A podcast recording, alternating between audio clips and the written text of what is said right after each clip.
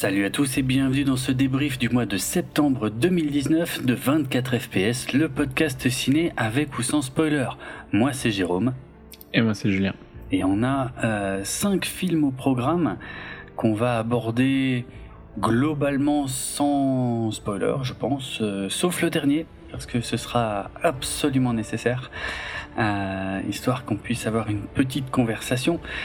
Euh, mais donc voilà, euh, la formule de l'émission, 5 films plus ou moins sortis au mois de septembre 2019, dont voici la liste. On va parler de Parasite, encore, oui. Il est sorti au mois de septembre, oui. pas en France, c'est juste comme ça qu'il faut le voir. Euh, Hummingbird Project, sa chapitre 2, Diego Maradona et pour finir, Ad Astra, qui aura donc lui droit à un signal sonore qui marquera le début de la discussion avec spoiler, comme ça vous ne serez pas surpris. Et donc je vais te laisser attaquer avec euh, Parasite de Bong Joon-ho. Ouais. Donc, euh, t'en as déjà parlé euh, bah, au moment de Cannes, hein, je pense. Donc, il y a, il y a longtemps, en fait. bah, il est, il est sorti. ouais, ouais, il est sorti en mai. Euh, moi, je l'ai vu en juin, je l'ai vu début juin parce que il est, il, a d'abord été primé à Cannes et il est sorti, euh, allez, euh, je sais pas, rapidement derrière. Euh, Ce qu'il avait fait une belle promo, hein, les salles étaient pleines à craquer, c'était n'importe quoi. mais voilà. donc oui, moi je l'ai vu début juin et chez toi en Belgique, il est sorti le 11 septembre 2019. Exactement. Euh, donc euh, il avait, comme tu as dit, gagné la palme, mhm. et pas juste gagné la palme, mais gagné la palme euh, de manière unanime, ce qui n'était ah, plus arrivé depuis la vie d'Adèle. Waouh, d'accord. Pas si vieux que ça, mais oui, non. ça reste, euh, ça reste classe quand même. Euh, et ouais, moi j'avais trouvé, enfin, je trouvais le, que le film avait l'air intéressant. Toi, tu été assez négatif. Bah, ça dépend. Euh, hein. Il y avait vraiment une progression. J'ai aimé le début, j'ai commencé à décrocher au milieu, et vraiment à la fin, j'en avais marre, quoi. Ouais. Non, moi j'ai, j'ai, adoré en fait. J'ai pas vu le temps passer. Ah ouais? j'ai trouvé que c'était super, techniquement parlant, c'est sublime.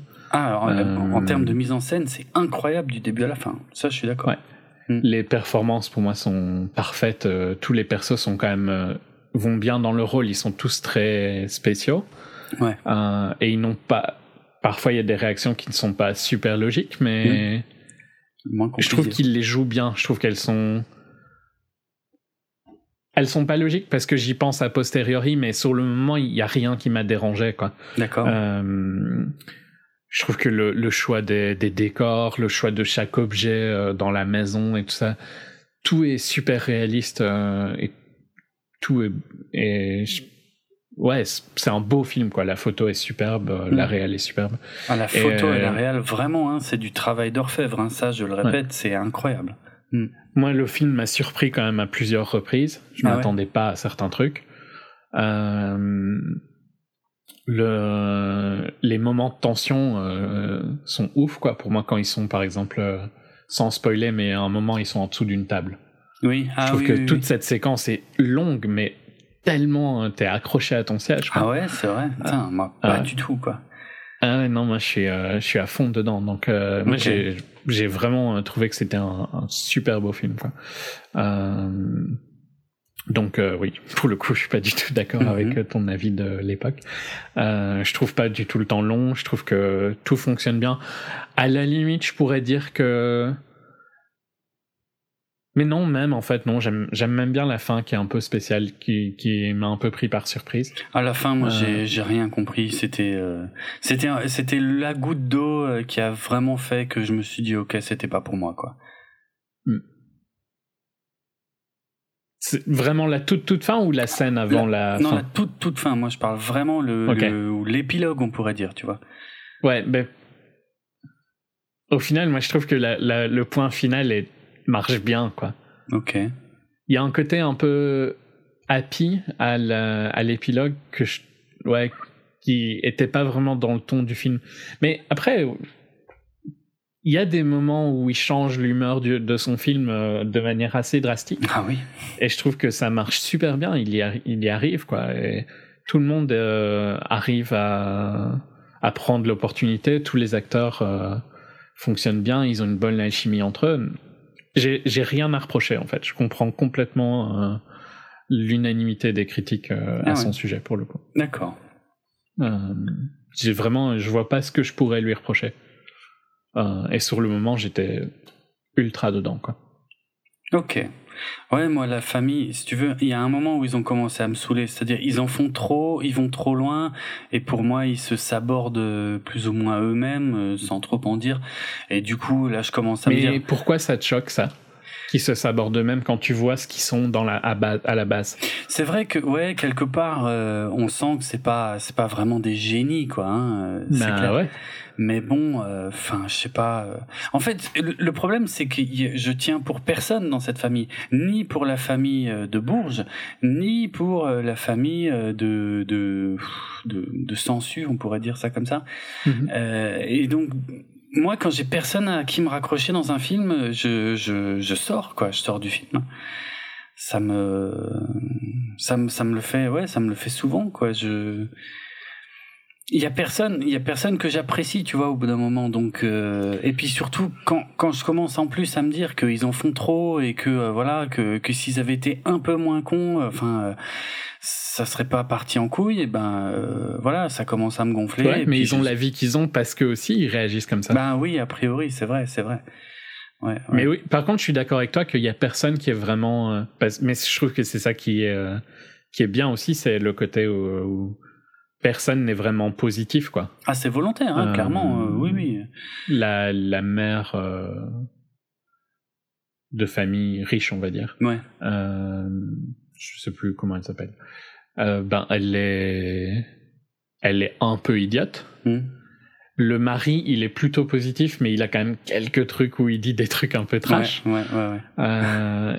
Eux, ils sont un peu barrés, euh, tous dans leur. euh, la, à limite, la, la sœur, elle est presque psychopathe, mais c'est la plus normale de toutes, presque. Mais c'est ça, c'est, c'est, moi je trouve que c'est la plus maline. Euh, Ouais, presque bah, c'est la plus hein. maligne, clairement. ouais.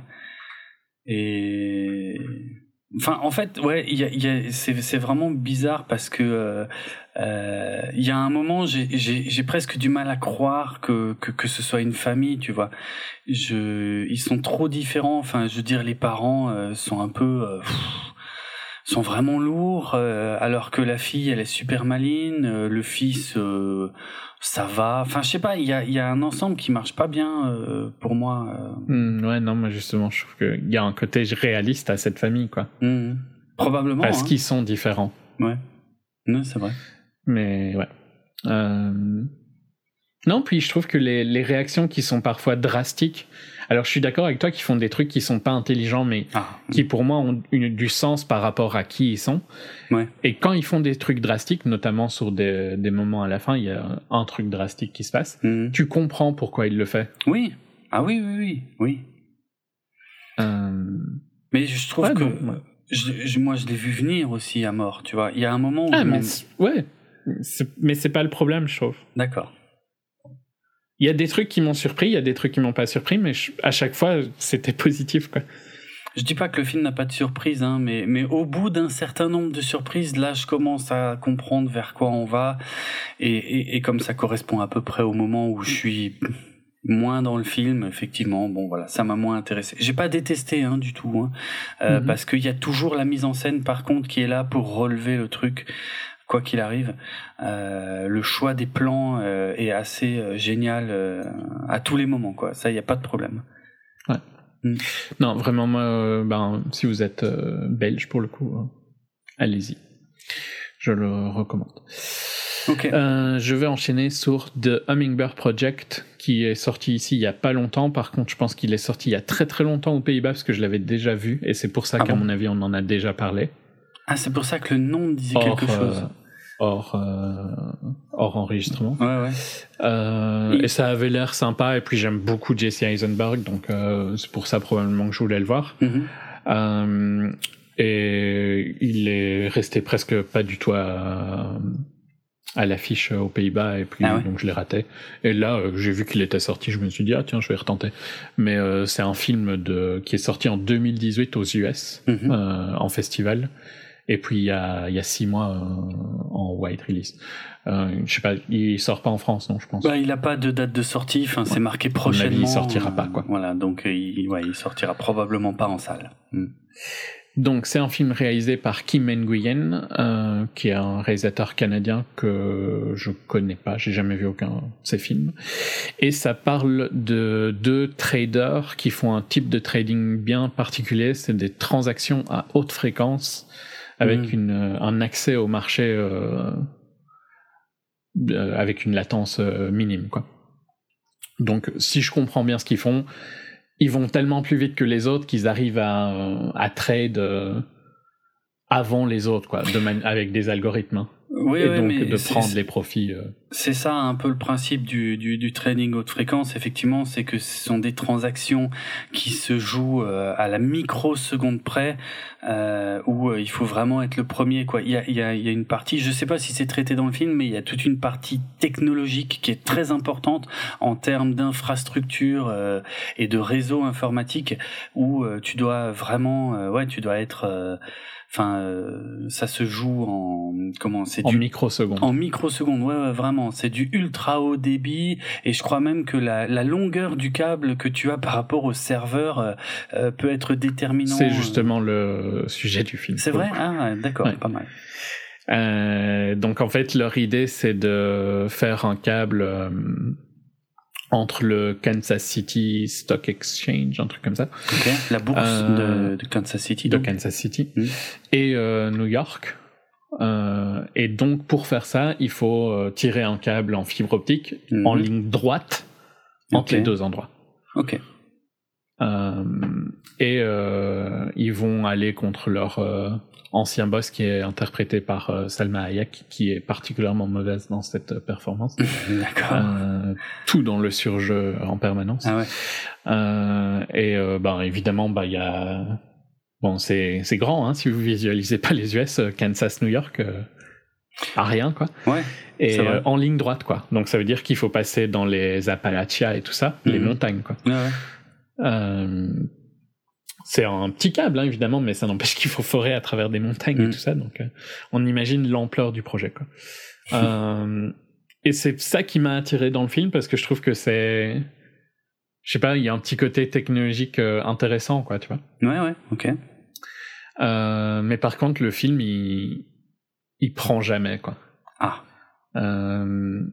Donc il y a des petits côtés un peu genre tension entre le perso de Salma Hayek, donc ça, c'est Eva Torres, et euh, le perso de Jesse Eisenberg, Vincent, qui euh, qui sont en confrontation, quoi. Tu vois, le fait que elle essaye de faire une technologie différente parce qu'ils sont en avance sur eux, sur euh, sur l'idée de faire le câble. Ouais. Euh, pendant ce temps-là, le perso d'Alexander Skarsgård, qui s'appelle Anton, euh, essaye de d'améliorer son code pour qu'il aille encore plus vite Mhm. par le câble. Ouais. Euh, et il n'y a pas une espèce de dynamique qui, qui démarre et à aucun moment c'est vraiment intéressant, à aucun moment tu as l'impression que il y a une tension. En plus, on parle d'un sujet qui, éthiquement parlant, je trouve que c'est un peu foireux en fait, hein, leur truc C'est-à-dire. les transactions à haute fréquence, quoi.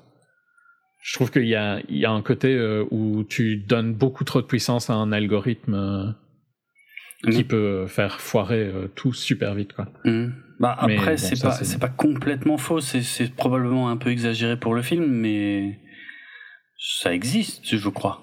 Ah, mais c'est même pas, ils en parlent même pas vraiment hein, dans le film. Mais oui, ça existe complètement. hein. C'est juste Ah que ouais, ouais. d'un point de vue éthique, je trouve que le sujet, en fait, c'est un peu. euh,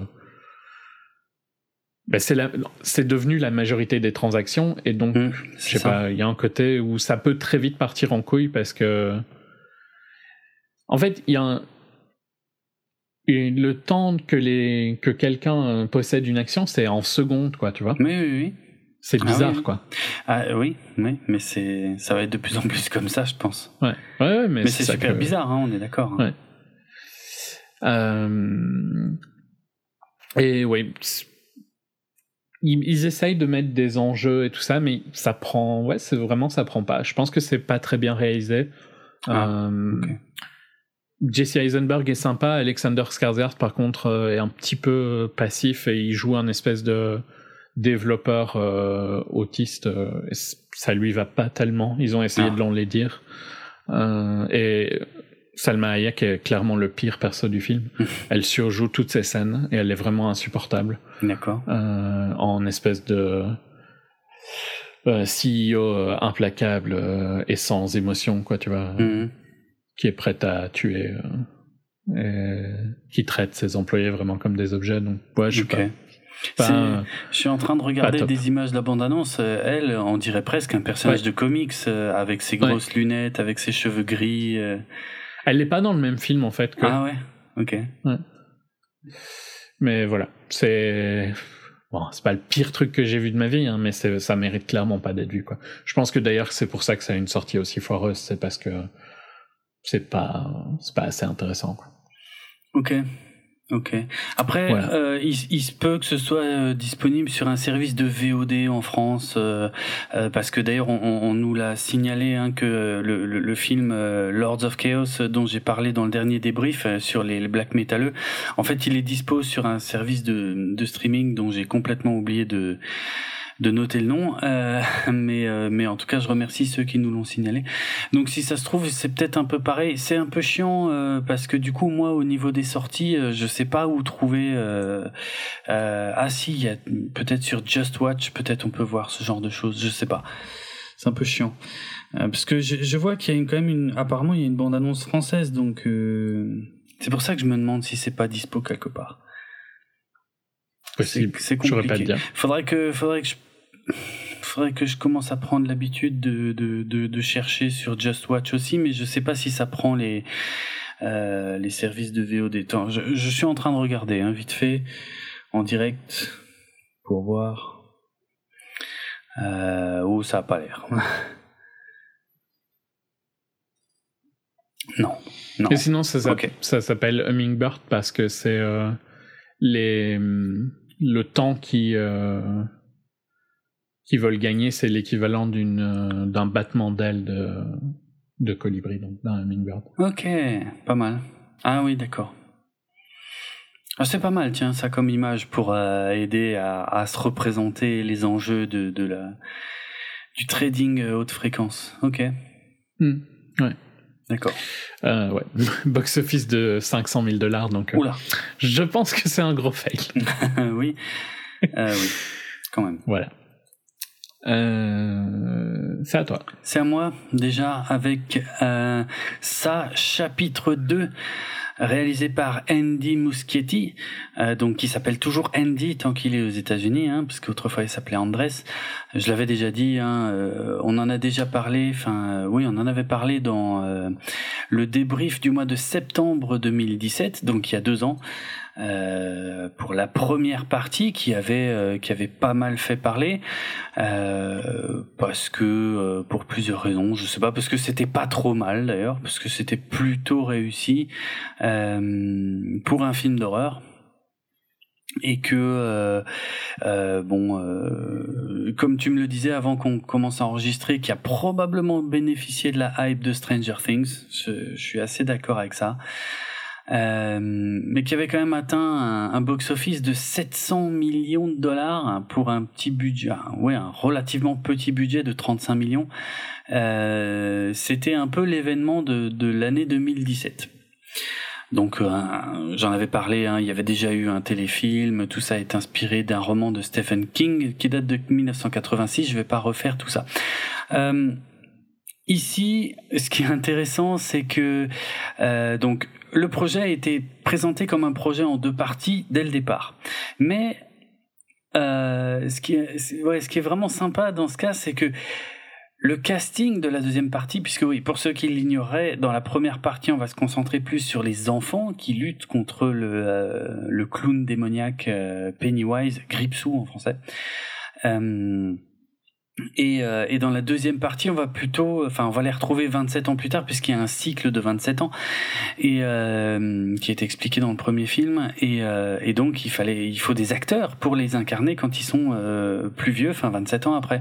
Et, et tous ces acteurs n'avaient pas été castés euh, quand le premier film était sorti, et même le script de la deuxième partie n'avait n'était pas euh, complètement écrit non plus. Or, le film fait un carton. Du coup, bon bah du coup, euh, le, le budget déjà il fait plus que doubler. On passe de 35 millions à 79 millions de dollars. On passe, et ça je vais en reparler, euh, d'une durée de 2h15 à une durée de 2h50, ce qui est beaucoup trop pour un film d'horreur, ce qui est absolument inacceptable et jamais de la vie une bonne idée. Euh, donc euh, voilà. Mais débilitaire. Complètement con. Hein, c'est c'est c'est. Déjà deux heures, ça aurait été trop long. Ouais, ouais, c'est déjà deux heures, c'est vrai, c'est c'est quasi trop long. Donc euh, deux heures cinquante pour un film d'horreur. Comment tu veux Énorme. Deux heures cinquante, c'est énorme. C'est énorme, c'est ça. Comment tu veux maintenir de la tension, de de de, de l'épouvante pendant deux heures cinquante? C'est impossible. Et et ce film, le chapitre 2 en est la preuve, euh, mais alors euh, incontestable. Mais bon, avant de avant de parler de ça, je vais quand même dire un petit euh, mot sur le casting, puisque avec le succès du premier film, ils ont quand même réussi à choper un casting euh, plutôt sympa. Mm. puisque c'est euh, Jessica Chastain qui récupère le rôle de Beverly. et c'est assez parfait d'ailleurs, franchement ça le fait. Euh, ça le fait vraiment. James McAvoy euh, qui récupère le rôle de Bill, franchement ça le fait aussi. C'est vraiment très malin. Euh, Bill Hader dans le rôle de Richie, celui qui ferme jamais sa gueule et qui est tout le temps en train de dire des blagues et d'imiter les autres. Mais c'est parfait. Franchement, il est, il est parfait. Après les autres acteurs, pour être franc, je les connais moins bien. Isaiah Mustafa dans le rôle de Mike, il est, il est, il est bien, il est correct. Voilà, moi je le connais. C'est quelqu'un que je connais pas très bien. Jay Ryan dans le rôle de Ben, alors c'est juste génial hein, euh, pour ceux qui connaissent Ben. Euh, donc euh, Ben, c'était un peu, c'est le petit gros hein, qu'on prend plein la gueule quand il est gamin et puis qui devient un super beau gosse qui a pu rien avoir beaucoup plus tard. Et franchement, ils ont, enfin, c'est moi c'est le personnage que je préfère, hein, celui de Ben. Et je trouve que autant ils ont trouvé effectivement un acteur beau gosse, mais qui joue comme ça avec beaucoup de retenue. et enfin le poids du personnage, tu sais, marche bien. L'historique du personnage marche bien. Tu vois, on sent que c'est quelqu'un qui sait d'où il vient et qui euh, cherche pas à, marcher sur les autres ou à profiter de, je sais pas, de son apparence ou quoi que ce soit. Et ça, franchement, ça marche vraiment bien. Euh, voilà. Après, euh, les autres, je les connais moins bien. Celui qui joue Eddie, c'est James Ransom qui a joué dans The Wire. Euh, on a Andy Bean qui reprend le rôle de Stanley et donc toujours Bill Skarsgård dans le rôle de euh, Pennywise Gripsou. Enfin, toujours dans le rôle, je sais pas, pour être franc, j'hésite parce que le, clown est tellement souvent en image de synthèse dans, dans le second film que les plans où c'est vraiment Bill Skarsgård, ben il y en a pas beaucoup et du coup euh, il a beaucoup moins l'occasion de, de, voilà de, de faire. Euh, il, était quand même pas mal impressionnant dans le premier film, hein. et euh, bah c'est moins lui là. Et c'est un peu dommage parce que euh, dès que c'est en image de synthèse, enfin je veux dire tu le vois, ça veut pas dire que les images de synthèse sont mal faites, mais bah vu la scène, tu sais que ce sont des images de synthèse, ça ne peut que être des images de synthèse, mais forcément, je trouve que ça, ça coupe un peu le côté euh, effrayant, tu vois. C'est, c'est pas pareil, ça, c'est moins, moins organique, littéralement. Euh, voilà. Maintenant, euh, sur euh, sur le cast que je viens de nommer, donc moi je les trouve tous très bons et pourtant il y a un truc qui marche pas tout à fait comme ça devrait au niveau de l'alchimie entre les persos. Euh, ils, sont, ils incarnent tous bien parce qu'en plus là dans le deuxième film on fait pas mal d'allers-retours entre euh, le présent où ils sont adultes et des flashbacks euh, dans le passé euh, avec globalement des scènes euh, qu'on n'avait pas vues dans le premier film mais qui se déroulent au même moment que le premier film. Ce qui a d'ailleurs posé quelques petits problèmes parce que les gamins, euh, entre les deux tournages, ils ont grandi. Euh, mm. Pas énormément, mais quand même suffisamment pour que ça se voit. Et, et pour certains, notamment euh, Bill, donc celui qui est James McAvoy quand il est adulte, euh, sur Bill, je trouvais que c'était quand même assez flagrant. Il a, il a un petit peu bougé au niveau du visage et tout, alors que c'est vraiment censé se passer le même été, tu vois. Et ce que je savais pas, ce que j'ai appris en préparant l'émission, c'est qu'en fait, ils ont, ils ont rajeuni les gamins euh, dans le deuxième film pour euh, qu'ils collent le plus possible à leur apparence dans le premier film. Ok.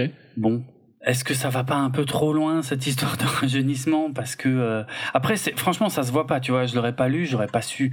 Euh, je trouvais que certains avaient un tout petit peu changé mais c'est après ça reste quand même très très très léger hein faut pas déconner non plus.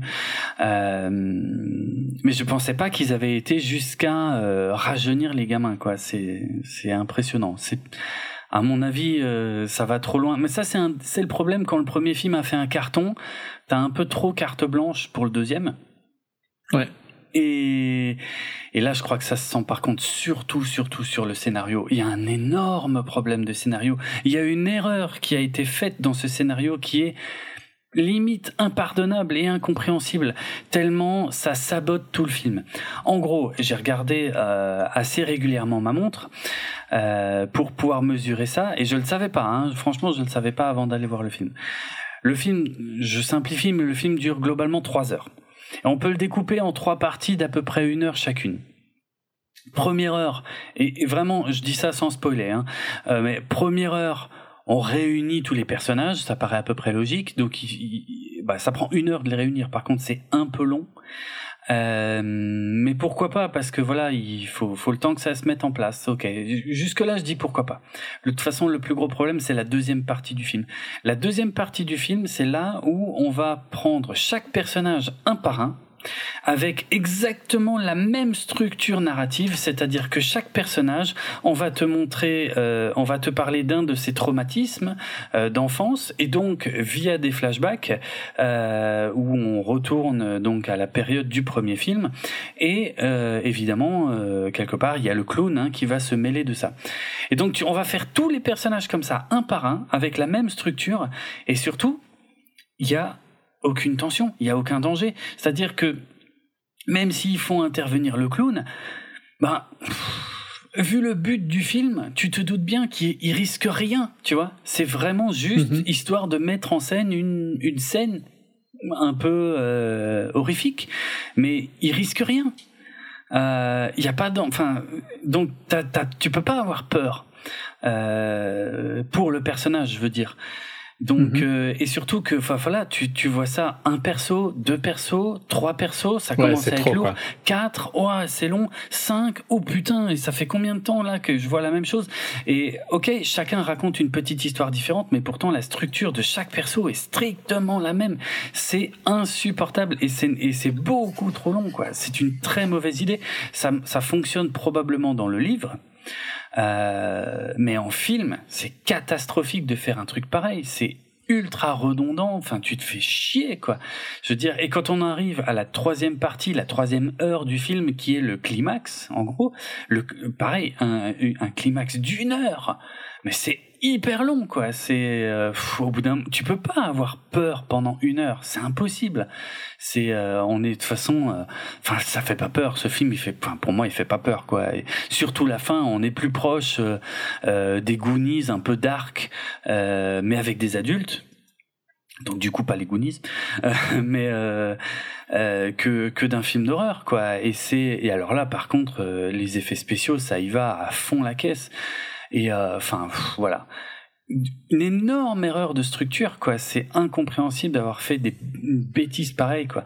Ou alors enfin il fallait pas prendre déjà une heure pour les réunir au début. Euh, mais je te jure j'avais jamais vu ça. Enfin ça m'a rappelé, euh, ça m'a rappelé des vieux souvenirs de Freddy parce que je, je suis pas le plus grand fan de Freddy, à part le, tout premier qui est euh, qui est un chef-d'œuvre parce qu'il est euh, il est vraiment ultra hardcore.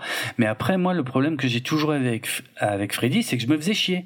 C'est-à-dire que les, je voyais bien que hum, le but dans les Freddy, euh, et je sais que c'est ça qui a plu hein, en vérité, mais le but dans les Freddy, c'était juste de mettre en scène un, un truc débile pour euh, pour euh, faire une scène qui fait peur, voire pour mettre à mort un personnage. Et ça devenait de plus en plus débile. En fait, je, sens le scénario si tu veux. Je sens l'écriture du scénario et il y a plus de film, tu vois. Il y a, plus de cohérence dans le déroulement du film. C'est juste histoire de faire une scène où chaque scène a une mise en scène différente pour euh, ouais pour faire un cauchemar différent. Et ben là, c'est un peu pareil. C'est c'est même très très pareil, je trouve. C'était vraiment la même structure. Tu vois, chacun a son petit cauchemar différent. Mais je me fais chier, quoi. Je veux dire, ça n'a. Surtout qu'en plus ici, il n'y a pas d'enjeu. Mm-hmm. Donc voilà, ça m'a, je me suis bien emmerdé. Euh, c'est pas un mauvais film. Hein. Je vais pas non plus le défoncer complètement ou l'enterrer. C'est pas un mauvais film, mais enfin entre le manque euh, d'alchimie qu'il y a entre les acteurs euh, adultes, parce que franchement ça marche un peu moins bien que quand ils sont gamins, c'est quand même un comble euh, pour des acteurs euh, beaucoup plus des acteurs quand même assez classe quoi. Bah, c'est ça ouais, Chastain, McAvoy et Bill Hader, franchement, mais ils sont excellents. Le pire c'est qu'ils sont excellents dans dans leur rôle, mais il manque un truc, il manque un truc à mon avis plus en termes d'écriture et probablement de montage un peu aussi pour que on soit euh, on soit un peu plus investi avec eux quoi. Euh, et là la sauce ne prend pas autant euh, enfin pour moi on tient beaucoup plus pour les gosses dans le premier que pour les adultes dans le deuxième. Donc voilà c'est ça m'a ouais ça m'a enfin ouais, ça m'a fatigué mais dans le sens où j'étais j'étais hors du film quoi. Voilà ça m'a c'est con parce que du coup pendant tout le climax vraiment j'étais euh, j'étais loin de ce qui se passait à l'écran. Enfin ça ça ne provoquait rien. ECG euh, plat complètement plat. Et y a et, à tel point que quand quand il se passe des trucs comme ça t'as le temps de réfléchir pendant le film. Et il y a un truc mais débile à un moment c'est que on, on revisite évidemment hein, les lieux euh, qu'on a vus dans le premier film. Donc ça c'est pas c'est pas un spoiler non plus pense ça me paraît assez logique. Et à un moment on revient dans la salle d'arcade qu'on avait vu rapidement euh, dans le premier film. Et, mhm. euh, et on avait déjà vu un des gamins qui jouait à Street Fighter dans le premier film, mais Street Fighter 1, le premier. Et, euh, et là, on retourne dans la même salle d'arcade à la même époque et on revoit la borne de Street Fighter et on voit aussi une borne de Mortal Kombat. Et sur le coup, je me suis dit, attends, attends, attends, attends, attends, attends, attends ça va pas. Il y, a, il y a un truc qui colle pas là. C'est censé se dérouler en 89 et c'est pour te dire, comme j'étais investi dans le film, j'ai eu le temps de réfléchir à ça, tu vois. Et je me disais, Mortal Kombat en 89 et du coup, je suis parti très loin. Alors, j'ai pas sorti mon téléphone, hein, mais enfin, c'était pas loin. Mais presque. Ouais, mais franchement presque. Et j'étais en train de réfléchir à quelle époque, euh, à quelle époque j'ai joué au premier Mortal Kombat sur Mega Drive et est-ce que c'était possible que la borne d'arcade existait en 89 Eh ben non. Je suis content parce que je suis pas le seul à y avoir pensé. Euh, non, non, en 89, Mortal Kombat n'existait pas en arcade parce que la première version, c'est la version arcade, bien sûr. Euh, Mortal Kombat, le premier, n'est sorti qu'en 1990 92. Je comprends pas comment tu peux faire une erreur aussi con. Euh, un film qui se passe dans Je pense que c'est pas une erreur pour le coup. C'est juste qu'ils estiment qu'ils ont envie de mettre ce truc-là et c'est plus important que. Mais c'est, enfin, c'est débile, quoi. Je veux dire, quand tu insistes autant sur le fronton du cinéma qui passe le premier Batman de Tim Burton, enfin, je veux dire, pour moi, ça me met, ok, on est en 89, c'est sûr, clair, net et précis. Et si à côté tu me mets Mortal Kombat, je me dis, attends, là, je comprends plus rien. Euh, c'est, ça se passe, c'est, c'est quand, quoi? C'est, c'est, ça colle pas. Enfin, c'est Ouais, c'est nimp. Ouais, mais ils, veulent, ils voulaient avoir Mortal Kombat, donc bah, ils ont mis Mortal Kombat. Ouais, ouais, je pense. Mais c'est idiot. Franchement, c'est idiot. C'est des trucs idiots, moi, qui me sortent encore plus du film. Euh, donc euh, voilà, j'ai pas du tout reconnu Xavier Dolan qui joue euh, dans la scène d'ouverture du film, parce que je m'en fous un peu de, de, Xavier Dolan, faut dire. Bah, il devait être en train de pleurer. c'est pas faux, mais bon, bon, après, vu la scène, c'est pas très drôle non plus. mais par contre, il est clair que Xavier Dolan est ultra fan du premier film et il a supplié Andy Muschietti d'avoir un rôle n'importe lequel dans le. c'est ce qu'il fait de mieux, en toute façon. Ouais. en général, ça marche, donc il a raison de continuer. ok. Euh, pour les fans du téléfilm donc de 1990, sachez que il y a Brandon Crane, l'acteur qui jouait le jeune Ben euh, donc en 1990, qui ici joue l'un des employés de la de la firme d'architecture de, de Ben, euh, enfin du nouveau Ben, enfin ouais. Euh, enfin voilà, l'ancien l'ancien Ben gamin joue un des employés du nouveau Ben adulte. C'est plus clair peut-être dit comme ça. Voilà, bon ça c'est juste pour le petit clin d'œil parce qu'il faut le choper. Après pour les fans euh, de euh, Stephen King, il y a plein de clins d'œil que je voilà que que je dévoilerai pas. Mais euh, bon il y en a quand même un qui est assez énorme et qui qui qui, qui m'a fait vraiment plaisir euh, qui est inratable hein, si si on s'estime fan de, de Stephen King. En tout cas on ne peut pas le rater c'est impossible. Euh, mais euh, voilà qui est vraiment cool. Et parce qu'il y a un côté aussi un peu méta dans le film parce que James McAvoy euh, il est alors je sais plus s'il est auteur ou scénariste je crois qu'il est ouais non il est il est auteur. Et euh, et le reproche qu'on lui fait, c'est que euh, dans ses bouquins, la fin est nulle et que les adaptations en film de ces bouquins, ils sont toujours obligés de changer la fin. Et ce qui est euh, un petit peu ce qui est souvent arrivé aussi avec les adaptations de Stephen King. Donc il y a, il joue un peu avec ce côté méta euh, que j'ai trouvé euh, assez marrant. Euh, encore que si on se rend pas compte que ça fait référence à Stephen King lui-même, franchement, ça sert pas à grand chose. En vrai. Mais bon, voilà. Ça c'est. Mais il y a d'autres clins d'œil. Il y en a certains très fins, euh, d'autres euh, très flag. Euh, mais bon, voilà. Il y a au moins ça, on va dire, si on est fan. Et puis si on adore les climax qui durent une heure, complètement en image de synthèse, pourquoi pas aussi. voilà. Mais mais là, c'est pas un film qui fait peur, quoi. Même s'ils essayent. Il y a toujours des jumpscares, malheureusement. Hein. bon, voilà. Donc le film euh, n'a pas eu de très bonnes critiques, mais c'est mérité à cause de, la débilité de, de, de, la seconde partie du film. Et le box-office euh, approche seulement des 400 millions. Ce qui est, euh, bah, ce qui est très beaucoup moins par rapport à l'ancien. Bah ouais, ce qui est beaucoup moins enfin, que les... premier. Quoi. Ouais, les 700 millions du premier, enfin je veux dire normalement le but euh, dans le deuxième c'est d'éclater le score du premier, et ben là on en est loin et voilà. Voilà ce qui se passe quand on, a trop confiance en soi suite à un premier film qui a fait un carton et qu'on se dit bon bah on peut faire ce qu'on veut de toute façon ça marchera. Eh ben non, heureusement de temps en temps ça marche pas. Euh, voilà c'est dommage, hein, parce qu'ils ont vraiment du bon, ils avaient du bon matos dans les mains. Euh, le, le, les gamins, moi, j'étais super content de les revoir parce que les gamins, ils fonctionnent vraiment toujours aussi bien. Euh, et les adultes, c'est des bons acteurs aussi, mais manque un petit truc, quoi. C'est con. Mm. Voilà. Ouais, c'est dommage. Ouais. Voilà, pas, mais, pas atroce. Ouais. C'est pas surprenant non plus, mais.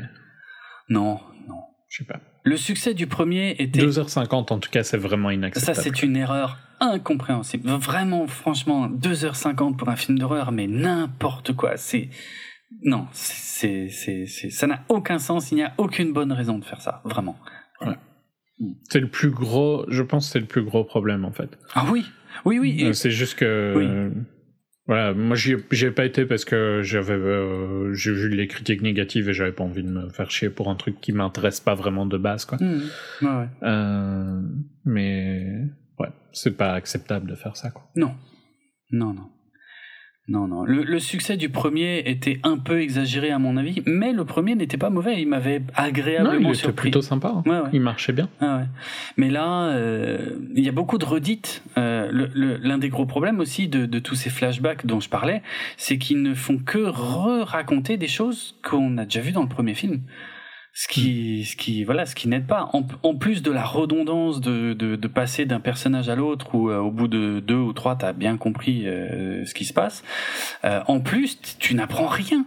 Tu n'apprends rien. Ça te, ça te raconte la même chose que dans le premier film, soi-disant avec des scènes qu'on n'a pas vues. Mais putain, c'est bon quoi. C'est idiot, franchement, c'est idiot. C'est, c'est idiot. Ça aurait été dommage qu'il n'y ait pas les gamins, ça je suis bien d'accord. Mais là, la façon dont ils les font revenir, c'est lourd. Franchement, c'est lourd. Voilà. Ok. Euh... Autre chose ou on clôture là sur Hit Non, je crois que c'est tout. J'ai peut-être oublié des trucs, mais euh, franchement, je l'ai vu et je l'ai presque aussi vite oublié. Euh, ça m'a pas. Voilà, non.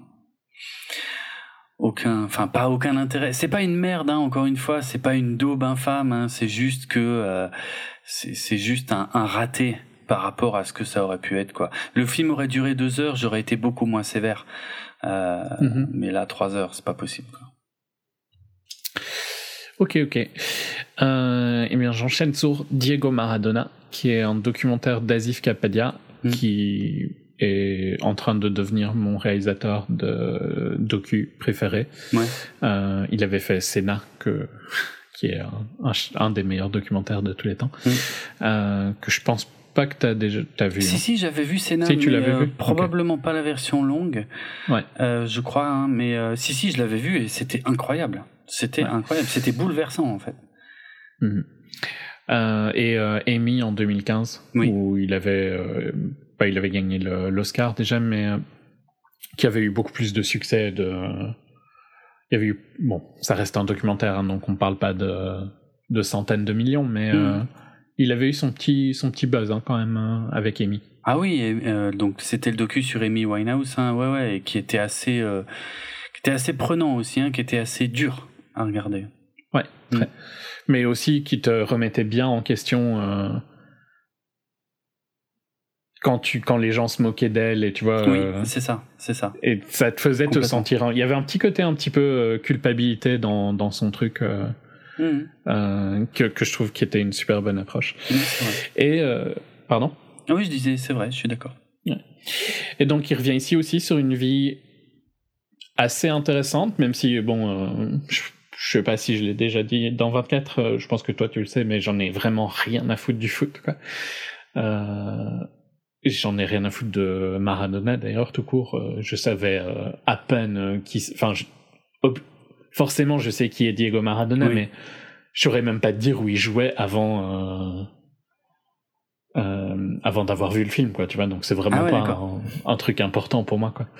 Euh, je savais qu'il y avait une histoire autour de lui et je sais qu'il est devenu un peu, il est assez, euh, assez fort maintenant. Ah oui, c'est le moins qu'on puisse dire, oui. Oui, et puis bon, il, a, il, y a, pas mal de petits scandales aussi autour de lui. Hein. C'est un personnage complexe. Voilà, je savais ça, mais je les Mm. connaissais pas, quoi, tu ouais, vois. ouais, ouais, ok. Et euh, donc je savais juste qu'il y avait une histoire autour de lui qui pouvait être intéressante. Et en effet, et je suppose que c'est pour ça que Asif Kapadia a choisi de faire un, un film sur lui. Mhm. Euh, et ben ouais, c'est euh, il arrive à rendre un sujet dont j'en ai rien à foutre tellement passionnant et j'étais scotché euh, pendant tout le film. Il dure 2h10 le film, mais pour le coup il les mérite. Euh, et c'est vraiment les hauts et les bas de la vie de Maradona quoi. Les donc euh, bon pour les fans de foot, euh, ça reste assez longtemps à Naples quand donc il, il va jouer pour Naples. Mhm. Euh, et cette relation bizarre qu'il va avoir avec la ville de Naples où il va être traité comme un dieu avant d'être... euh, bon, je sais pas si c'est des spoils de dire des résultats de matchs de foot euh, ou pas. J'en sais rien. Je- moi, moi, je m'en, je m'en souviens pas, hein, pour être franc. Oui, je m'en souvenais pas non plus, mais disons que il, va se passer quelque chose dans un match pendant une euh, Coupe du Monde D'accord. euh, qui fait que euh, de Dieu il va devenir euh, détesté. Je pense Ah que ouais pour tous les gens qui connaissent Maradona, ça doit être c'est super connu, mais Oui, sûrement. on est nuls tous les deux. Donc, oui, clairement. ouais. Euh, et pareil, c'est il, il arrive vraiment à te remettre. En fait, il humanise à mort ses personnages, je trouve. Il Ouais. humanisait Senna, il humanisait à mort Amy. Mhm. Et tu te rends compte que c'est des, c'est des êtres humains derrière leur euh, personnalité Ouais. euh, de star. Et, et que ces gens-là, ils souffrent à mort de ce que tu es en train de leur faire vivre, quoi. Euh. Ou de ce que tu leur as fait vivre dans le temps. Et oui, il a des côtés arrogants, il a des côtés, euh, mais parce que je, je pense que tu peux pas survivre en fait quand t'es sensible et, et que tu te retrouves comme ça à être traité comme un dieu. Forcément, tu vas péter les plombs, quoi, tu vois. Euh, ça me paraît logique et il y a vraiment un côté où tu rentres dans la vie privée de de Maradona pour- dans Ouais. le docu Mm. euh, qui te fait que t'es, t'es, tu deviens attaché quoi comme j'imagine tu l'étais pour euh, Senna et pour Amy, ben, il arrive à refaire la même chose. Et il le fait sur un... Autant j'aime... Enfin, Senna, c'est mon pilote euh, favori de tous les temps. Euh, et Amy, j'aimais bien sa musique, j'avais rien de particulier con- contre elle, donc j'étais quand même assez intéressé de base. Là, vraiment, c'est un perso où aucun intérêt euh, à la base, quoi. J'ai été le voir juste parce que c'est Asif Kapadia. Et il a fait que j'étais ultra impliqué dans son histoire et que j'avais vraiment envie de... Ouais, c'est, c'est, il y a un petit côté triste, quoi, tu vois, quand il subit euh, la rage des Italiens euh, non méritée. Ok. La rage des, des Napolitains, pour le coup, même plus que Mhm. des Italiens. Euh, et le, les images d'archives qu'il trouve, où tu vois vraiment qu'il est, qu'il est pas, ouais, qu'il est pas bien. En fait, c'est un gosse qui est, qui est perdu, quoi. Et euh, il arrive à, à, vraiment à rendre ça euh, à l'écran, quoi. C'est dommage que celui-ci apparemment ne marche pas trop et a une sortie vraiment euh, assez assez restreinte euh, en France et tout ça. Ouais, bah en France, il, était sorti le 31 juillet et franchement, euh, je l'ai même pas vu passer. Enfin, ça me dit rien du tout, tu vois. Et pourtant, mm. tu m'en avais parlé, donc je savais que c'était un docu d'Azif Kapadia et euh, j'aurais dû, enfin voilà. Mais, mais là, vraiment, ça me dit rien du tout. Je, il a pas été super bien distribué, en tout cas, j'ai l'impression. Ouais, et c'est vraiment dommage parce que c'est super intéressant, quoi il y a une profondeur dans sa manière d'explorer chaque sujet euh, et de vraiment de, de, rendre le perso euh, de l'histoire humain euh, et de pas voir la star mais de voir euh, il joue sur les modes qu'il y a Diego et il y a Maradona quoi et que mm. Diego ben c'est un peu le gosse qui à 14 ans payait était payé et prenait soin de toute sa famille quoi ses parents c'est lui qui a sorti sa famille des, des slums de Buenos Aires. Ah ouais. Euh, je crois que c'est Buenos Aires, peut-être pas. J'ai un petit doute maintenant. Mais enfin, il a sorti sa famille des slums. Mhm. euh, et, des bidonvilles. Ouais. Enfin, à 14 ans, quoi. Ah ouais. Euh, forcément que tu as une pression inimaginable à ce moment-là. Parce que tu sais que si toi t'arrêtes de jouer, si toi t'arrêtes d'être bon, c'est fini, quoi. Ouais, ouais, Et donc, t'as la vie de X nombre de personnes, ses, ses parents, ses sœurs, enfin, toute sa famille, sur, tes, sur le fait que tu dois bien jouer au football, quoi. D'accord. Euh, c'est particulièrement pesant, je pense. Et comment, enfin, ça me paraît. J'ai toujours beaucoup de d'empathie avec les les stars qui pètent les plombs parce que j'essaye de pas juger quand tu vis pas, tu vois. Hmm. Euh, et donc je vais prendre un exemple récent, mais je pourrais jamais juger, et pourtant c'est quelqu'un que plein de gens détestent, je pourrais jamais juger Justin Bieber d'avoir fait des conneries quand il était jeune, hmm. parce que je pense que quand tu deviens un millionnaire en centaines de millions à 12 ou 13 ans, c'est obligé que tu vas péter les plombs. Ouais. ouais je vois ce que tu veux dire je peux pas le critiquer d'avoir pété les plombs à 17 ans avec toute cette pression de malade.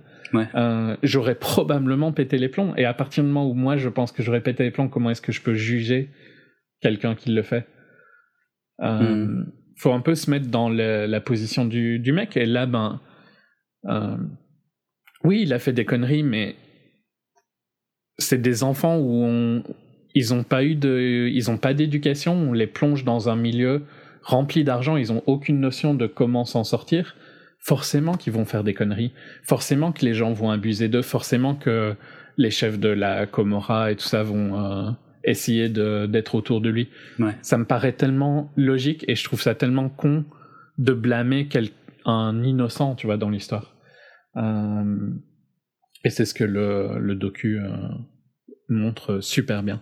Euh, c'est pas pour ça qu'il montre pas les côtés négatifs de Maradona. Hein. Donc, euh, il montre des moments où euh, où il dit clairement que il a triché et que hmm.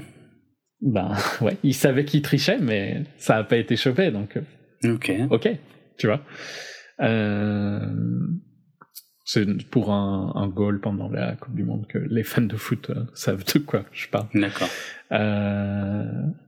Mais voilà, Enfin, c'est ça qui fait que c'est un perso intéressant, c'est justement parce que il a cette sensibilité et euh, ses défauts, quoi. Mhm. Donc, euh, ouais, j'ai euh, un des meilleurs films de, de l'année pour moi. D'accord. si vous pouvez le voir, il est toujours ici en Belgique. D'accord. N'hésitez pas. Ça s'appelle tout simplement Diego Maradona. Ouais. Ok. Avec sa tête sur l'affiche. D'accord. Et, ben, je, je, je, enfin, maintenant, je pense que je peux. Je suis quasi sûr que tous ces docus vont me plaire, oui. parce qu'il a un style qui marche super bien. Ouais. Euh, c'est très émouvant comme euh, comme manière. Un peu moins que pour Senna et, et Amy, ouais. mais bon, faut dire, ben, il est. Euh, il est toujours vivant déjà, donc il n'y a pas. Ce... Il n'y a pas de fin. Enfin, oui, il y a pas. C'est ouais. pas pareil, ouais, ouais, forcément. Et, et puis voilà, l'air de rien, bon, Senna, euh, c'était un héros, quoi. Mhm. Euh, et Amy, je trouve qu'il y avait un côté vraiment où pauvre fille, quoi. Ouais, clairement, à fond. Euh, donc, euh, voilà. C'est, je sais pas, tu avais vu le docu sur Avicii sur Netflix, qui était clairement pas au même niveau, mais Je sais même pas qui c'est. C'est un DJ, je pense, Ah, j'ai entendu parler. Je, ouais, alors je crois que je vois s'est qui est mort assez jeune, hein, euh, je crois. qui ouais. s'est suicidé à, dans, à Dubaï, je crois, un truc comme ça. Mhm. Euh, ben pareil. euh, je, pense que j'ai littéralement jamais écouté une chanson d'Avicii, quoi. Ok. Mais euh, et le docu était pas euh, fou, hein, mais ce que ces gens-là vivent, euh, ouais, c'est dur, quoi. Euh, et donc j'avais vraiment bien aimé le docu. À mon avis, t'aimerais bien le docu aussi. Ouais. Euh, D'accord. Que Netflix avait sorti peu de temps après euh, son décès. Ah bon. Ok. et qui est super intéressant sur, sur ce qu'il vivait. Sans aimer son style de musique, tu vois, ça reste Mhm. intéressant. Voilà, donc à voir et à voir en, en, en VOD quand ce sera dispo. Ouais, ouais, ouais, clairement, euh, parce que je me fous de Maradona probablement autant que toi à la base, Ouais. mais effectivement, euh, vu les, les docus précédents de Capadia, euh, je pense que c'est à, c'est à pas rater. Ça m'intéresse. Ouais. Ok. Bah voilà. On enchaîne sur le dernier? Ouais, on va passer à Ad Astra de James Gray. Euh, donc, euh, qui est un film produit, coécrit et réalisé par James Gray. On a déjà parlé euh, plusieurs fois de ces films, je crois.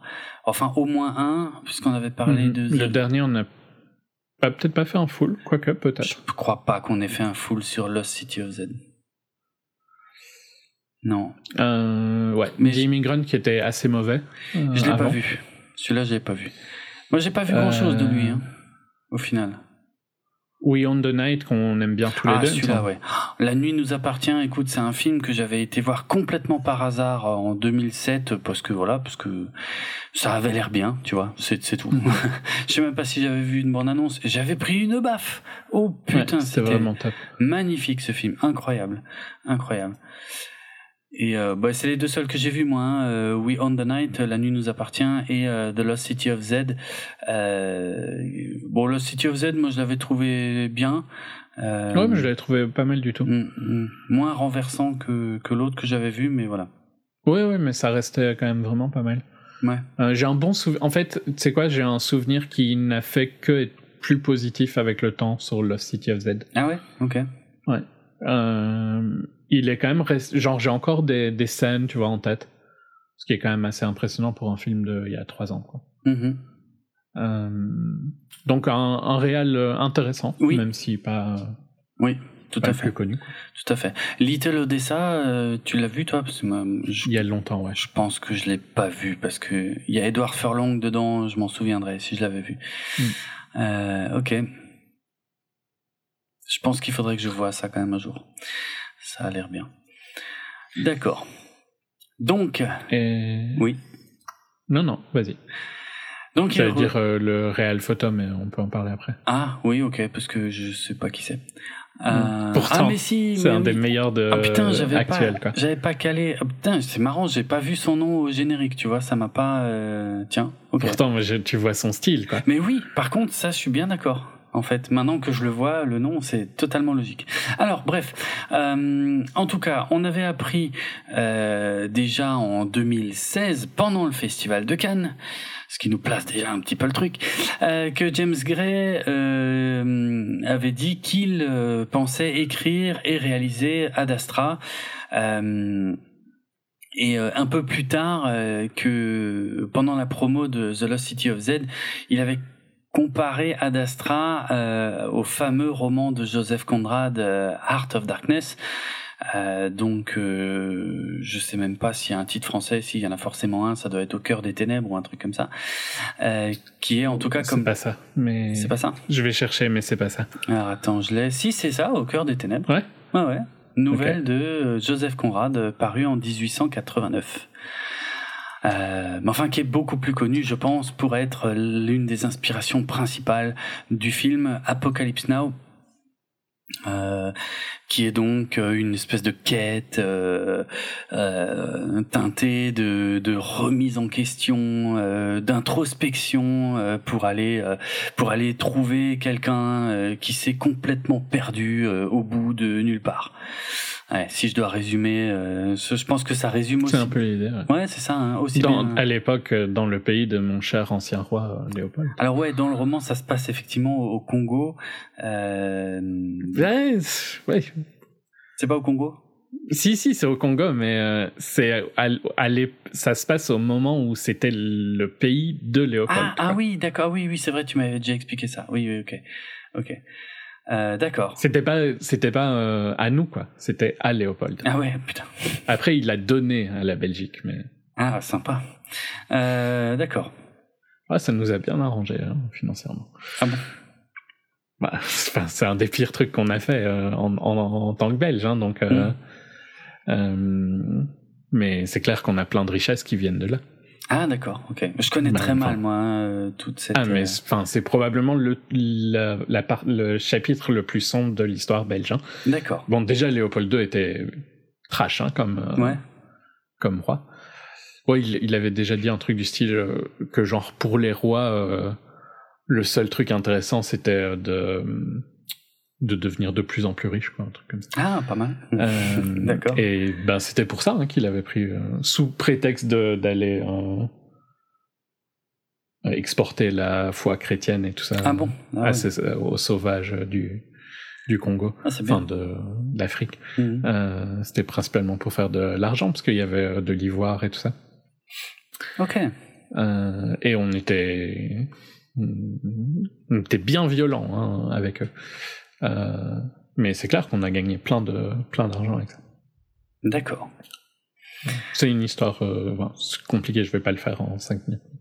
D'accord. C'est euh, ça fait partie de ces trucs que t'apprends différemment quand t'es à l'école de que quand tu euh, ah oui quand tu le lis, tu vois plus tard ah, en bah, adulte. On a aussi des trucs comme ça en France, hein, oui, Napoléon, ça tout ça. Ouais, ouais. ouais. D'accord, d'accord, d'accord. Sympa. Il faudrait faire un film là-dessus, non? Il y en a peut-être déjà, je sais pas. Ouais, c'est dark. Hein. C'est peut-être un euh, sujet, ouais, mais c'est peut-être un sujet compliqué aussi pour les Belges. Ouais, ouais, c'est un sujet compliqué. D'accord.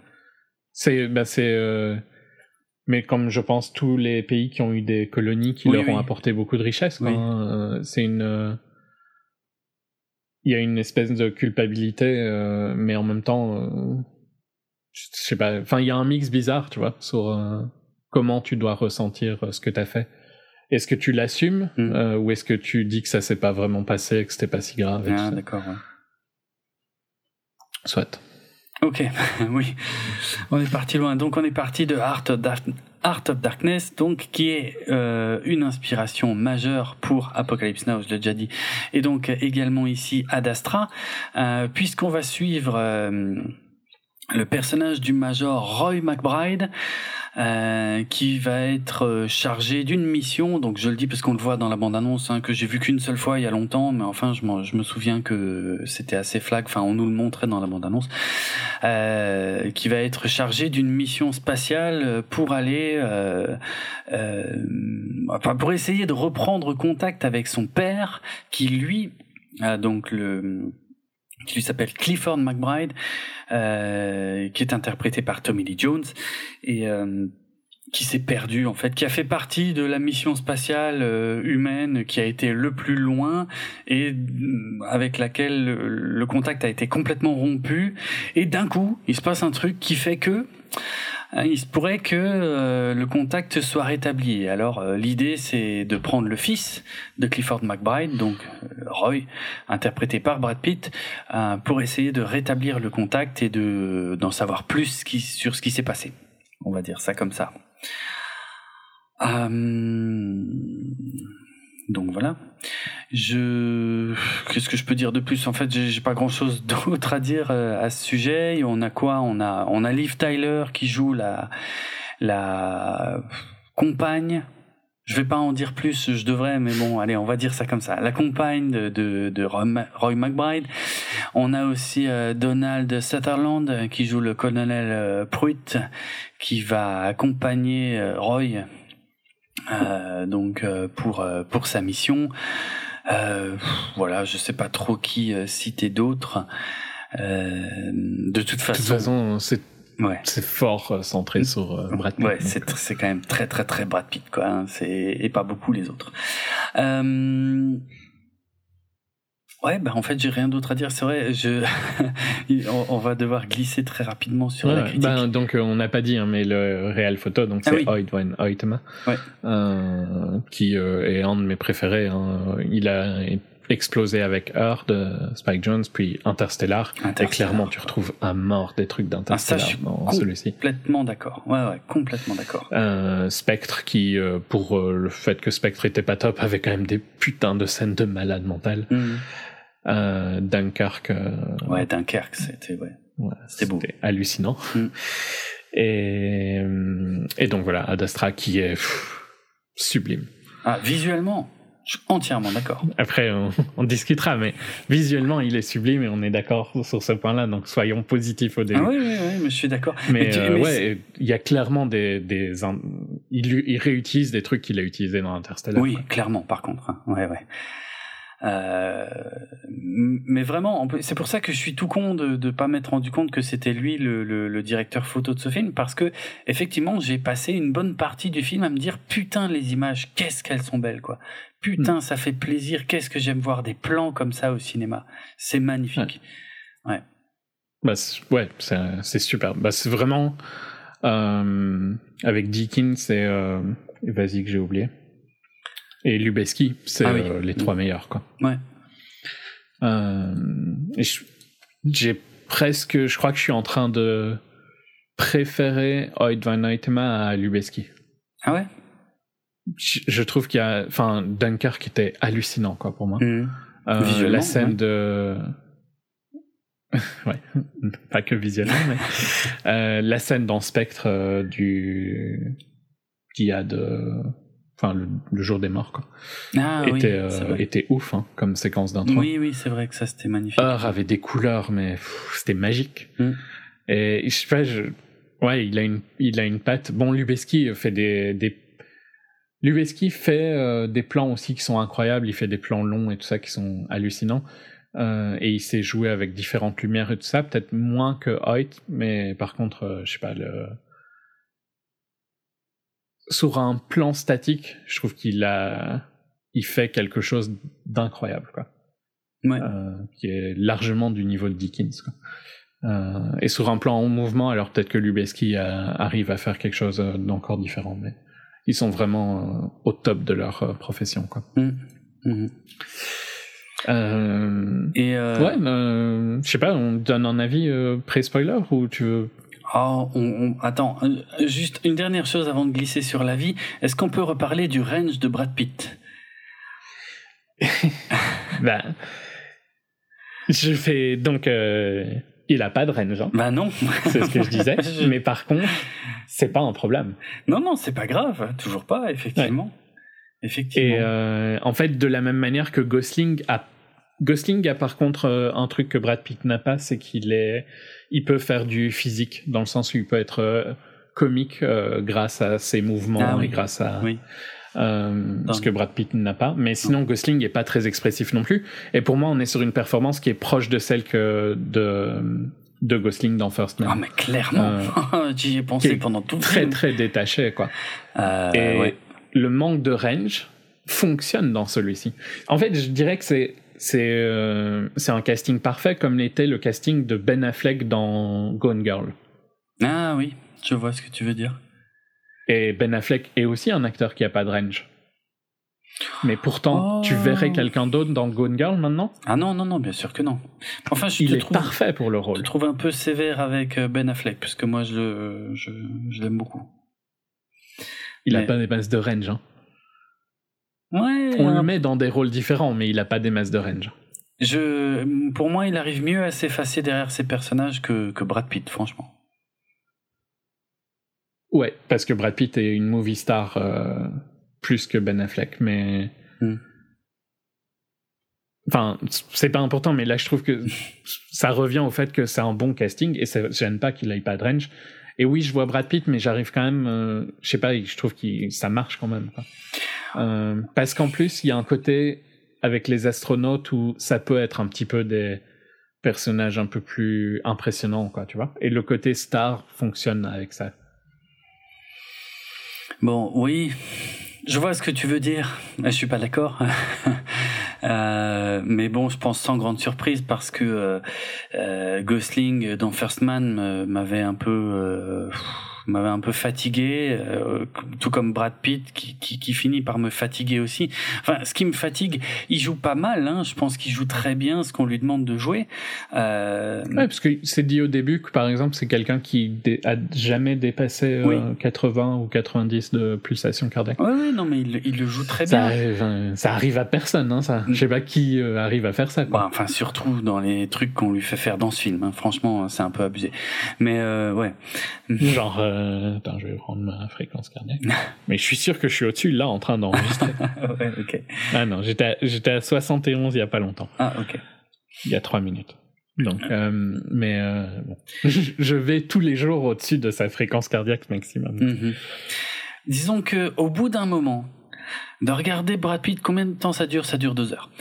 Euh, de regarder Brad Pitt qui fait sa tête de chien battu, parce que c'est vraiment ce que j'ai pensé pendant tout le film, la tête de chien battu, quoi. Je, je voyais le réel qui lui disait, ok, action, n'oublie pas, tu fais bien ta tête de chien battu. Hmm Au bout d'un moment, ça me fatigue, et ça commence même à me saouler un peu. Euh, donc euh, voilà. Après, je n'ai rien à reprocher à Brad Pitt, pour le coup. Hein, c'est ce qu'on lui a demandé de faire, c'est un choix artistique. Mais vraiment, au bout d'un moment. Je trouve ça va bien avec l'histoire, quoi. C'est quelqu'un qui est perdu et ah, tout oui, ça. Oui, c'est logique. Enfin, c'est logique. Oui, oui, ça, c'est un des rares trucs que je vais pouvoir dire qui est logique dans ce film. Oui, oui. oui, ok. Non, non, mais je reproche pas ça. Oui, non, c'est un choix. Hein. C'est un choix conscient. C'est marrant parce que ce film, je sais pas si t'as vu un peu, mais mm.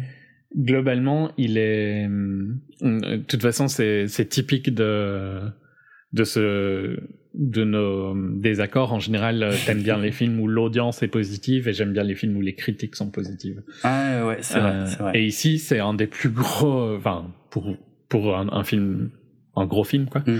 euh, c'est un des plus gros splits quoi. L'audience a détesté le film. Ah ouais? Ah je savais pas. Et ah ouais le cinéma score est bas le ah ouais Mm. Les, euh, je crois que sur Rotten, c'est super négatif sur le, pour le public. Euh, et par contre, les critiques sont dithyrambiques, quoi. Et ouais, je, je, suis vraiment dans le dans l'autre camp que toi, quoi. Parce que moi, j'ai adoré. Hein. Je trouve il y a, j'ai pas de reproche à lui faire. Il y a des trucs pas réalistes. Hein. Ah, il y a des trucs pas réalistes. Mais je m'en fous, quoi. Ah oui, mais ça, je m'en doutais, ça, ça je, je le savais. Je, je l'ai vu venir, hein. Je savais que tu me dirais ça. Mais pour moi, c'est impossible de passer à côté. Moi, je suis sorti du film furieux. Mais furieux, franchement. C'est honteux ce que j'ai vu dans ce film. Mais vraiment, c'est scandaleux de faire. C'est une insulte à la science-fiction en fait. Je te jure, j'étais mais furax. C'est euh, je comprends l'histoire que que que Gray essaie de raconter euh, et je, vois tout à fait. Tu vois, j'étais pas du tout au courant euh, de de, de l'histoire de Heart of Darkness ou des rapprochements avec Apocalypse Now. Apocalypse Now qui est un film qui me fait chier, hein, qui qui me fait profondément chier. Malgré beaucoup de qualités, il y a des passages que je trouvais extraordinaires et incroyables dans Apocalypse Now. Mmh. Bref, mais voilà. mais pour moi, justement, c'est en fait c'est une de ses forces mais on a déjà eu cet argument plus euh, avant sur mm. certains films, parce que je pense que euh, la lenteur d'Apocalypse Now sert à l'histoire et le fait que tu te retrouves presque à être, euh, et pas que je ressente ça dans Ad Astra, hein, mais qu'il y ait cette latence où tu te dis mais putain qu'il se passe quelque chose, ça renforce l'histoire d'Apocalypse Now. Oui, je sais que ça joue pas mal. Après, je... il y a des plans dans euh, point pitié euh, atteint. Il y a des plans dans There Will Be Blood qui euh, font exactement la même chose. Il y a des plans où il reste super longtemps sur la tête de Daniel Day-Lewis et c'est volontaire pour créer cette latence, quoi. Et c'est ça qui rend. Oui, peut-être que tu as eu ces, ces petits moments de frustration, mais c'est ça qui rend le film plus grand à la fin. C'est pas de la. Ouais, oui. Ben. Après, c'est cette. Euh, je crois qu'on a eu cet argument sur le fait que je pense que. Euh, il me semble que je l'avais dit sur euh, le fait qu'un film de Fincher, et donc on va prendre le meilleur direct, Zodiac, est mm. presque tellement parfait. Genre, j'ai rien à reprocher à Zodiac de A à Z. Qui, n'aura, qui ne pourra jamais dépasser There Will Be Blood, qui a des défauts pour moi, mais qui, ah par contre, ses points hauts, tu vois, sont incroyables, quoi. D'accord. Euh, et donc, euh, ouais, c'est. Fincher fait un truc euh, magistral qui est genre à 99%. Hmm.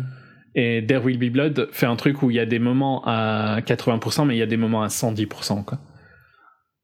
Ok.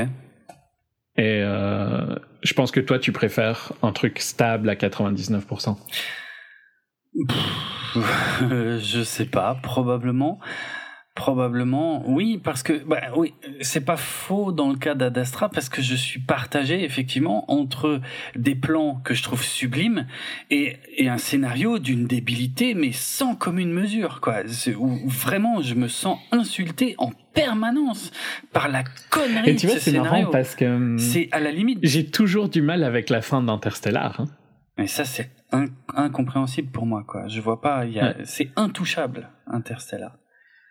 Et pourtant, la fin d'Interstellar, elle me saoule comme pas possible. Tout le reste du film est incroyable. Euh, mm. Je suis beaucoup plus positif que je l'ai été à la sortie, mais la, fin m'énerve toujours. Et je pense que c'est parce qu'il le traite d'une manière super sérieuse. Et ici, j'ai pas ce feeling-là. Oh putain. Alors là, je comprends pas. Parce que vraiment, Ici, on a un film qui est clairement de la science-fiction, qui pour, mhm. euh, qui essaie de, comment dire, euh, qui est tourné même sur le, dans le style hard SF, c'est-à-dire qu'on est, on est dans un futur a priori très proche, voilà, ouais, ouais, où a priori c'est vraiment traité comme, euh, comme tu, bah, un peu comme First Man ou, ou je ne sais pas moi, ou le, ou l'étoffe des héros, tu vois, où on voit vraiment les, les coulisses de la conquête spatiale et tout, de façon très sérieuse mais pour un scénario tellement con qui ferait passer Star Wars pour un documentaire sur l'espace, quoi. Parce que c'est, il y a tellement de trucs scandaleux dans Ad Astra, mais vraiment. il, cherche jamais à le justifier. Mais y a, pour moi, il y a un gros problème de, de, ton. En fait, il faudrait savoir, tu fais un film sérieux ou tu fais une débilité que même Spaceballs est plus crédible, quoi? Parce que là, vraiment, pour moi, c'est débile de A à Z ce que j'ai vu dans ce film. Vraiment, c'est une, c'est inconcevable. Je, j'argumenterai pas sur ça. C'est juste que je remaintiens que j'en ai rien à foutre. ouais, ça, Mais surtout, euh, le truc que je comprends pas, c'est j'ai pas l'impression qu'ils insistent sur ça. C'est ah, juste toi qui fais en place sur ça. Non, le problème c'est que le, le, scénario de ce film, en fait, en, non, je vais, je, vais, je vais le décomposer en deux parties. D'une part, je vois ce qu'il essaye de faire et ce qu'il essaie de raconter. Ce que je ne comprends pas, c'est pourquoi il essaie de le faire comme euh, sous la forme de, de science-fiction.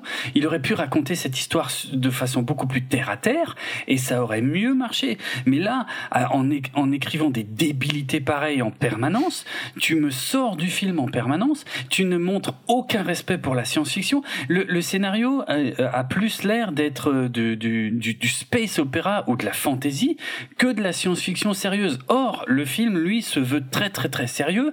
Je, enfin, quand je lis des critiques qui, qui comparent ça à 2001, l'Odyssée de l'espace, voire à Interstellar, mais j'ai envie de hurler parce que tellement c'est, c'est, on est loin. Enfin, je veux dire, ça n'a aucun aucun rapport avec le respect que pouvaient avoir euh, des films comme 2001 ou Interstellar pour la science-fiction. Ici, on est, en fait, c'est, c'est, c'est, euh, je sais pas, à partir du moment où on part dans l'espace, on peut faire n'importe quoi, on peut raconter n'importe quelle débilité parce qu'on s'en fout un petit peu parce que c'est de la science-fiction. C'est comme ça moi que je que je vis le film pendant que je le vois, donc je peux pas garder mon calme et je peux absolument pas apprécier ce que je suis en train de voir.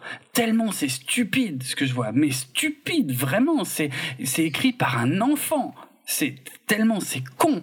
C'est vraiment, c'est insupportable, c'est inregardable. C'est. En fait, je trouve que tu fais un amalgame entre le style visuel du film qui se veut sérieux Mais, mais c'est pas moi qui l'ai fait l'amalgame. il- Par contre, dans le scénario, ils insistent jamais sur vraiment la science de comment ils font des trucs. Mais bien il y a deux, trois si. moments. Il y a toutes les toutes les scènes clés du film reposent sur des euh, des principes euh, qu'on a parfois euh, déjà vus dans d'autres films de science-fiction, mais qui ici sont mis en scène de manière hyper sérieuse, euh, genre euh, genre limite documentaire sur la NASA, euh, mais alors que ce que ça raconte est une mais, enfin, est insupportable, inregardable en fait. Tellement c'est con. Ouais, je, trouve pas du tout. Je trouve qu'ils, pour le coup, je trouve qu'ils insistent beaucoup moins que ce que Interstellar faisait sur la fin, quoi. Mais Interstellar, c'était le thème du film. Or, ici, je me rends bien compte que euh, James Gray n'en a rien à foutre de la science-fiction, parce que pour raconter des bêtises pareilles, tu ne peux pas avoir le moindre respect pour la science-fiction. Et pour moi, j'irais même jusqu'à dire que tu ne peux pas avoir de respect pour la science-fiction si tu apprécies ce film. Parce que c'est, il y a un vrai problème, franchement. C'est, c'est que, enfin, pour moi, la science-fiction est un style majeur, tu vois, c'est un style très important, c'est le plus important en ce qui me concerne. Donc, l'insulter à ce point dans ce film, je peux pas bien le prendre et je peux pas accepter qu'on... Donne des exemples, parce que comme ça. Mais ça, on va le faire dans la partie avec Genre- spoiler. Ok. Et c'est pour ça que je veux une partie avec spoiler. Et tu vas voir que quand je vais te, quand je vais te raconter, Mais il y en a plein que je me doute, mais je trouve que ce que je maintiens, c'est que je trouve temps. pas que le film insiste sur eux. mais si, Et ça va être le plus gros euh, désaccord. Mais si, parce que le, le film, justement, ne tient sur la longueur que par toutes ses débilités. Parce que euh, sans ça, euh, l'histoire, elle est pliée en un quart d'heure. C'est. Non, je trouve pas que c'est sur ça qui tient sur la, sur la durée. Mais on en Mais parlera en parce que, spoiler. parce que c'est pas ça qu'il veut raconter. Ce qu'il veut raconter, c'est vraiment l'histoire du père, du fils, bah, de euh, quelqu'un qui est perdu, quoi. ouais, de et quelqu'un qui, qui, est cherche perdu. à. et qui se cherche et qui voilà et qui euh, et qui entreprend un voyage. Ouais, non mais clairement, c'est ça qu'il veut raconter. Ouais. Et mais tout le reste, ça ne l'intéresse pas et, et ça se sent et c'est horrible à regarder. C'est vraiment insupportable. Ouais, je suis pas du tout d'accord parce que je, justement, je. Oui, ok, je comprends parce que toi, tu veux voir un film de SF. Et Bah, donc, à c'est partir un du moment où film tu veux voir. SF. Non, c'est un film de. Ouais, je sais pas comment je le dirais. C'est juste le settings en fait. Bah, c'est juste le setting. Et C'est le principe de la science-fiction, oui. C'est que euh, euh, bien souvent, ce qui est passionnant dans pas, ce qui est intéressant, en- Je trouve pas qu'ils insistent sur ça quoi. mais si c'est un film de SF, tous les tous les ressorts, tous les rebondissements sont des rebondissements de SF. Donc c'est un pur film de SF, mais qui se fout de la gueule de la SF parce que parce qu'il prend jamais son truc au sérieux, euh, tout en essayant de faire croire qu'il est sérieux. Et c'est, enfin, pour moi, C'est c'est là où je suis pas d'accord en quoi il essaye de faire croire qu'il est sérieux. À part que c'est visuellement sérieux. bah oui, C'est ça qui est- c'est de ça que je C'est parle. pour ça, parce que dans le scénario, il essaye pas spécialement de faire le. Et même dans la com, c'est pas la com d'Interstellar, quoi. Ah non, euh, là c'est, enfin, la com, enfin je sais pas, je l'ai vu qu'une fois, mais mais enfin, on- la com, on est entre le film d'auteur et, euh, oh, ouais si, c'est- ça joue quand même un petit peu sur la fibre interstellare pour dire ouais si vous avez kiffé Interstellar, euh, Non, peut-être, mais Interstellar jouait sur. C'est le film le plus euh, sérieux. On avait des mathématiciens de Caltech Ah oui. et des physicists de Caltech. oui, oui. Ad Astra cherche pas à faire ça. Ah bah, ça tu ne le sais qu'une fois que tu vois le film. Hein. Et, et, et- mais mais je suis d'accord avec Comment ce que tu dis. Hein. Non, Euh, il- dans, la com, dans le PR de Ad Astra, ouais. Ils, ils, ils mettent pas ça en avant. Non, bien ils sûr mettaient que ça non. en avant dans Interstellar. Non mais voilà, non mais Ad Astra est vendu comme euh, oui d'accord, ils avaient un peu plus poussé. Encore que moi je le savais pas avant de voir Interstellar, franchement. hein. Moi j'ai juste été voir un film de euh, de Nolan, hein, c'est tout. Je savais pas avant de le voir que qu'il était euh, validé par des scientifiques et tout machin. Euh, mais enfin, je veux dire, le, le fait de faire un film dans l'espace, non mais attends, je veux juste rebondir sur ce que tu as dit parce qu'en vérité, on est d'accord euh, sur un point, c'est que moi je considère que le scénario de Ad Astra est un scénario de space opéra. Mais le problème, c'est qu'il le tourne comme un comme un film sérieux et un documentaire. Du coup, il me prend un con. Et ça passe pas, c'est pas possible. Il fallait faire un space opéra si tu voulais faire un scénario de space opéra. Et tu, mais tu peux pas faire un film avec un visuel sérieux et avec un scénario aussi stupide. C'est pas possible. C'est franchement c'est pas possible. C'est On va insupportable. passer en spoiler, ça ira mieux parce que j'ai du mal à. Il y a trop, à mon avis, de moments pour euh, que ce sera plus facile quand tu me dis euh, un moment qui te dérange. En plus, c'est progressif parce qu'au début, ça va, tu vois. Euh, au début, j'étais j'étais bien dedans, et puis euh, c'est plus les scènes avançaient, et plus je sentais un peu cette volonté de créer euh, de créer de l'action, de créer du rebondissement, de créer de la tension, et, plus ça avançait, plus je me disais mais putain mais c'est débile ce que j'ai que je suis en train de regarder, mais c'est et et, et vraiment, plus on avance et puis et plus on va vers la fin, et plus c'est con et, et mais d'une connerie abyssale. Franchement, c'est c'est non, c'est insupportable, vraiment, vraiment. Donc le film est beau, les acteurs sont bons, le, le fond de l'histoire. Euh, je vais pas trop accrocher, mais le problème c'est qu'il y avait trop de trucs qui me sortaient du film. C'est aussi emmerdant ça. Hein.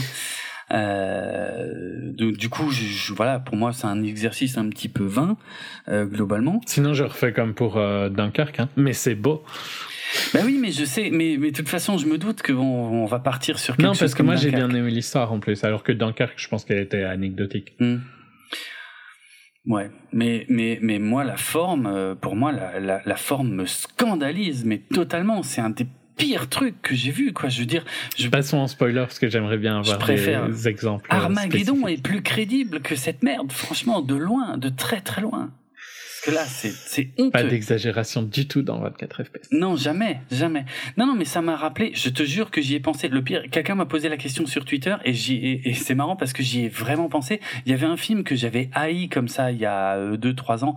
Euh, c'était Life, Origine Inconnue, qui était une... Non, non, non, non, mais non. Mais c'est exactement... Non. Non, c'est même pire. Je crois que c'est pire Non. que Life, Origine Inconnue. Non, non, non. Je te, mais je te promets, mais tu te, en fait, ce qui est ouf, et c'est ça qui me fascine quand je vois toutes les critiques positives que je vois passer sur Adastra, je me dis, mais comment ils ont pu passer à côté de toute la merde qu'il y a dans ce film? Comment ça se fait qu'ils l'ont pas vu, en fait? Est-ce qu'ils ont été à ce point hypnotisés par les images pour pas se rendre compte de la connerie, euh, qui est racontée dans ce film? C'est pas possible de le comparer à Mais Life. si, c'est Il y avait rien qui marchait dans mais Life. c'est pas, C'était mais mauvais de A à Z. pire ici, c'est largement Non, non, pire dans celui-là. Non. Non. Life était plus cohérent, je te jure, largement. Non, c'est pas je possible. Là, je ne le crois pas. Mais on va voir, On mais va je voir, ne te on crois va pas. passer en spoiler, je te promets. Donc Ad Astra, si vous avez le moindre respect pour la science-fiction, chiez sur cette merde, mais n'allez surtout pas le voir. C'est une honte absolue. Voilà, ça c'est ma je- recommandation. Je... te laisse faire Voilà. la tienne. Et moi, je vais dire, si vous aimez le cinéma, allez voir Ad Astra. Ok. Euh, signal sonore? Oui, et pour le coup, Oui. probablement dans. Je te préviens, il reviendra dans en fin d'année. Oh putain, Prépare-toi non, déjà à non, l'idée. ça, ça, ça va être dur. Oh la vache.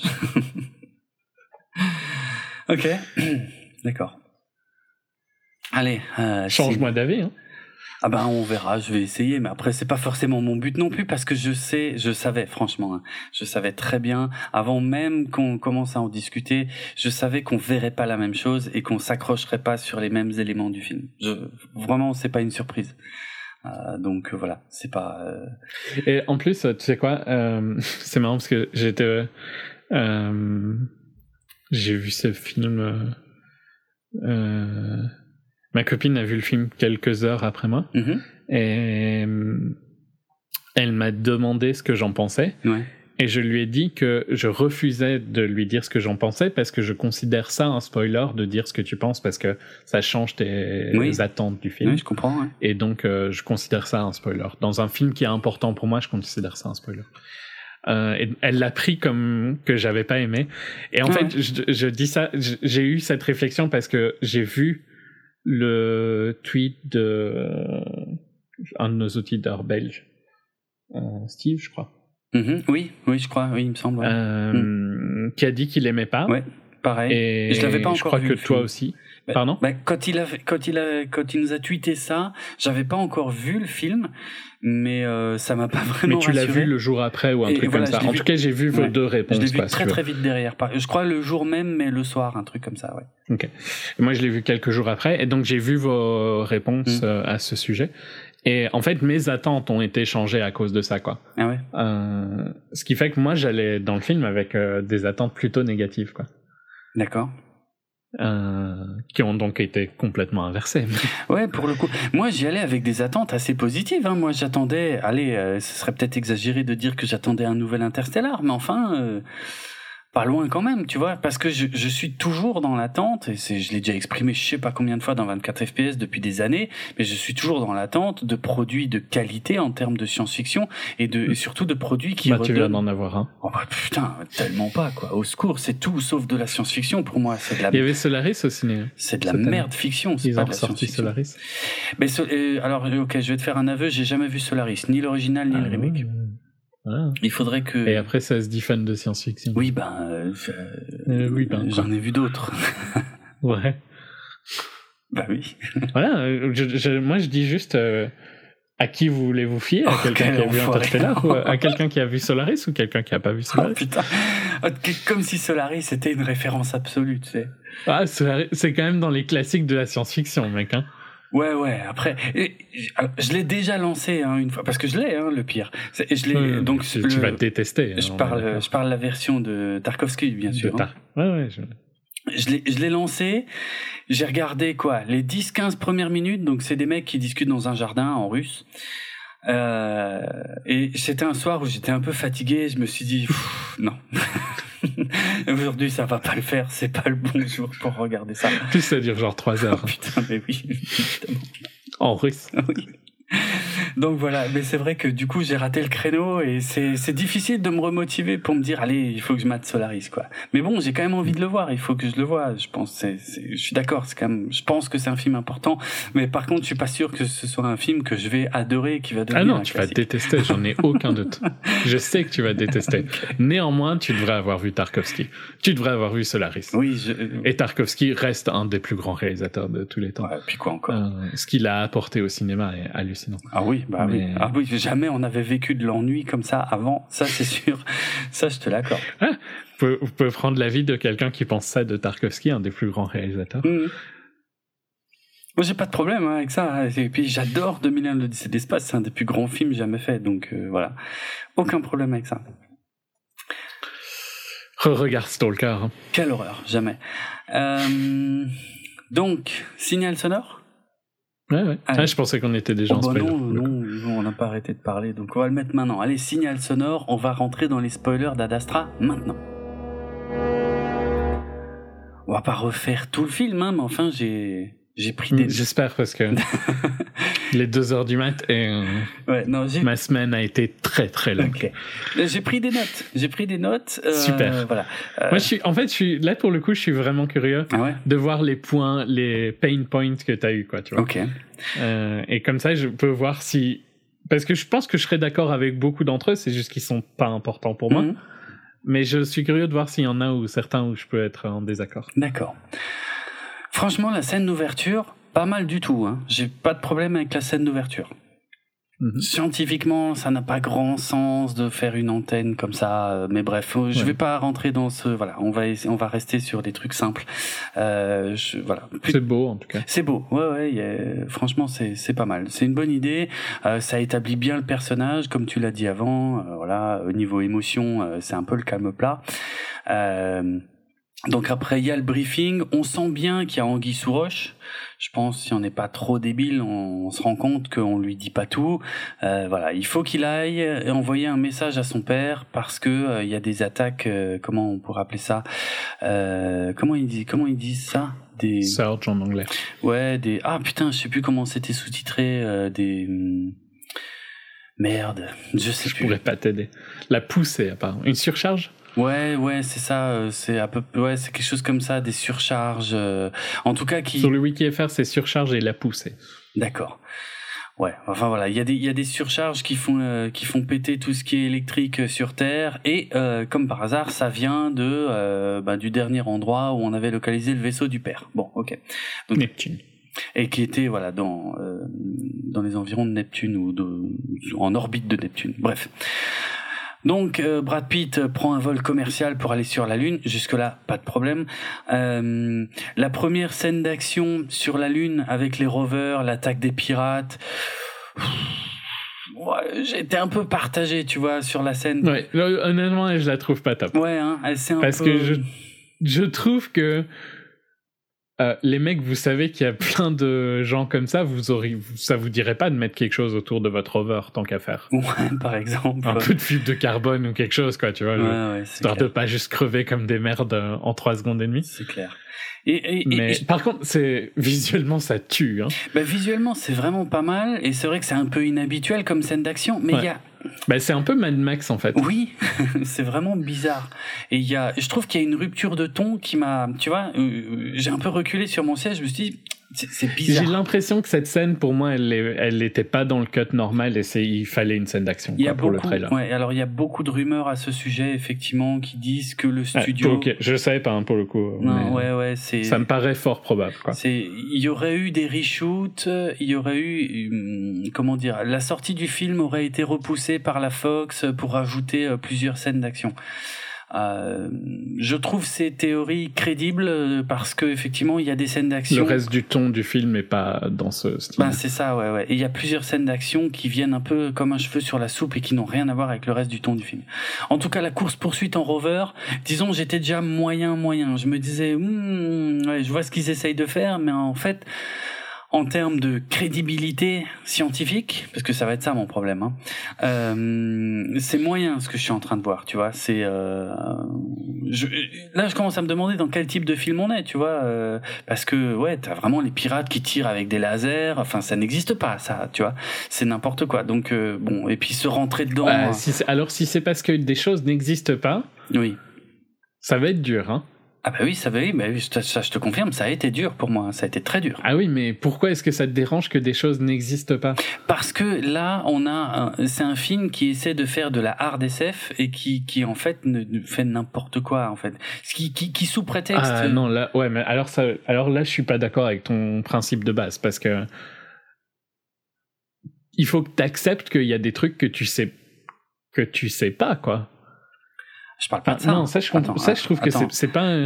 C'est pas J'accepte plein de choses que je ne sais pas. Hein. Encore une fois, j'adore 2001. Je te rappelle euh, comment se finit Mais je, 2001. je vois pas pourquoi les. Donc, euh, moi, j'aime pas trop. euh, Je trouve que la scène est super belle et c'est c'est fun, mais ça a pas trop de sens dans le film. Par contre, j'ai du mal avec le concept que le blaster te pose problème, quoi.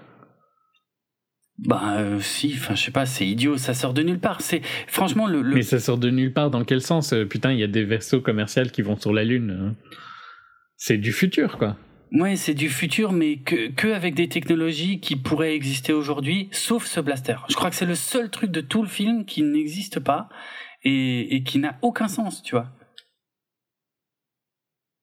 C'est franchement pourquoi ils se tirent pas dessus avec des armes euh, normales? Euh, je veux dire la, la scène fonctionnerait euh, pareil, mais non. Pourquoi nous foutre un blaster? C'est idiot. Non, je vois pas en quoi c'est idiot. Mais parce que parce que voilà parce qu'on est dans de la hard SF ou on est dans du space opéra? Pour moi là je voilà je prends je prends un instant pour me dire attends là euh, je comprends pas ce que je suis en train de regarder. Mais c'est pas grave attends. Parce que tu fais un- une barrière trop stricte, quoi. Ah ouais non mais attends il y a y a des grosses différences. Enfin je veux dire tu racontes pas la même chose en hard SF et en space opéra euh, pas du tout. Mais on va pas se focaliser sur blaster parce que Ouais, parce franchement que je trouve que c'est un détail, quoi, ça. ouais mais je suis d'accord c'est un détail. En Mais- plus, ils reviennent pas vraiment après, Non, non, c'est ça, c'est, mais c'est pour ça, je veux dire, il y en a, on, on voit quoi, un ou deux tirs de blaster dans tout le film, mais à tel point qu'ils auraient pu ne pas en mettre, et moi, ça m'aurait pas sorti du truc. Ouais, ça m'a pas sorti du truc du tout, perso, mais bon. Oh, Bon. continuons. Le- L'autre, problème que j'ai avec la scène, c'est que des rovers qui se rentrent dedans comme ça, euh, en roulant euh, Oui, sur la Lune, Là, je suis d'accord. Il y a de la physique qui pose problème. Voilà, là il y a un problème. Je veux dire, ça se passerait pas comme ça, c'est pas possible. Hein. Je veux dire, euh, il pourrait pas continuer à rouler, il pourrait, enfin, il décollerait, il tournerait dans tous les sens. Enfin, ça, ça, ça- voilà, ça se passerait pas comme ça. Bon, bref. Enfin, ok, la scène passe.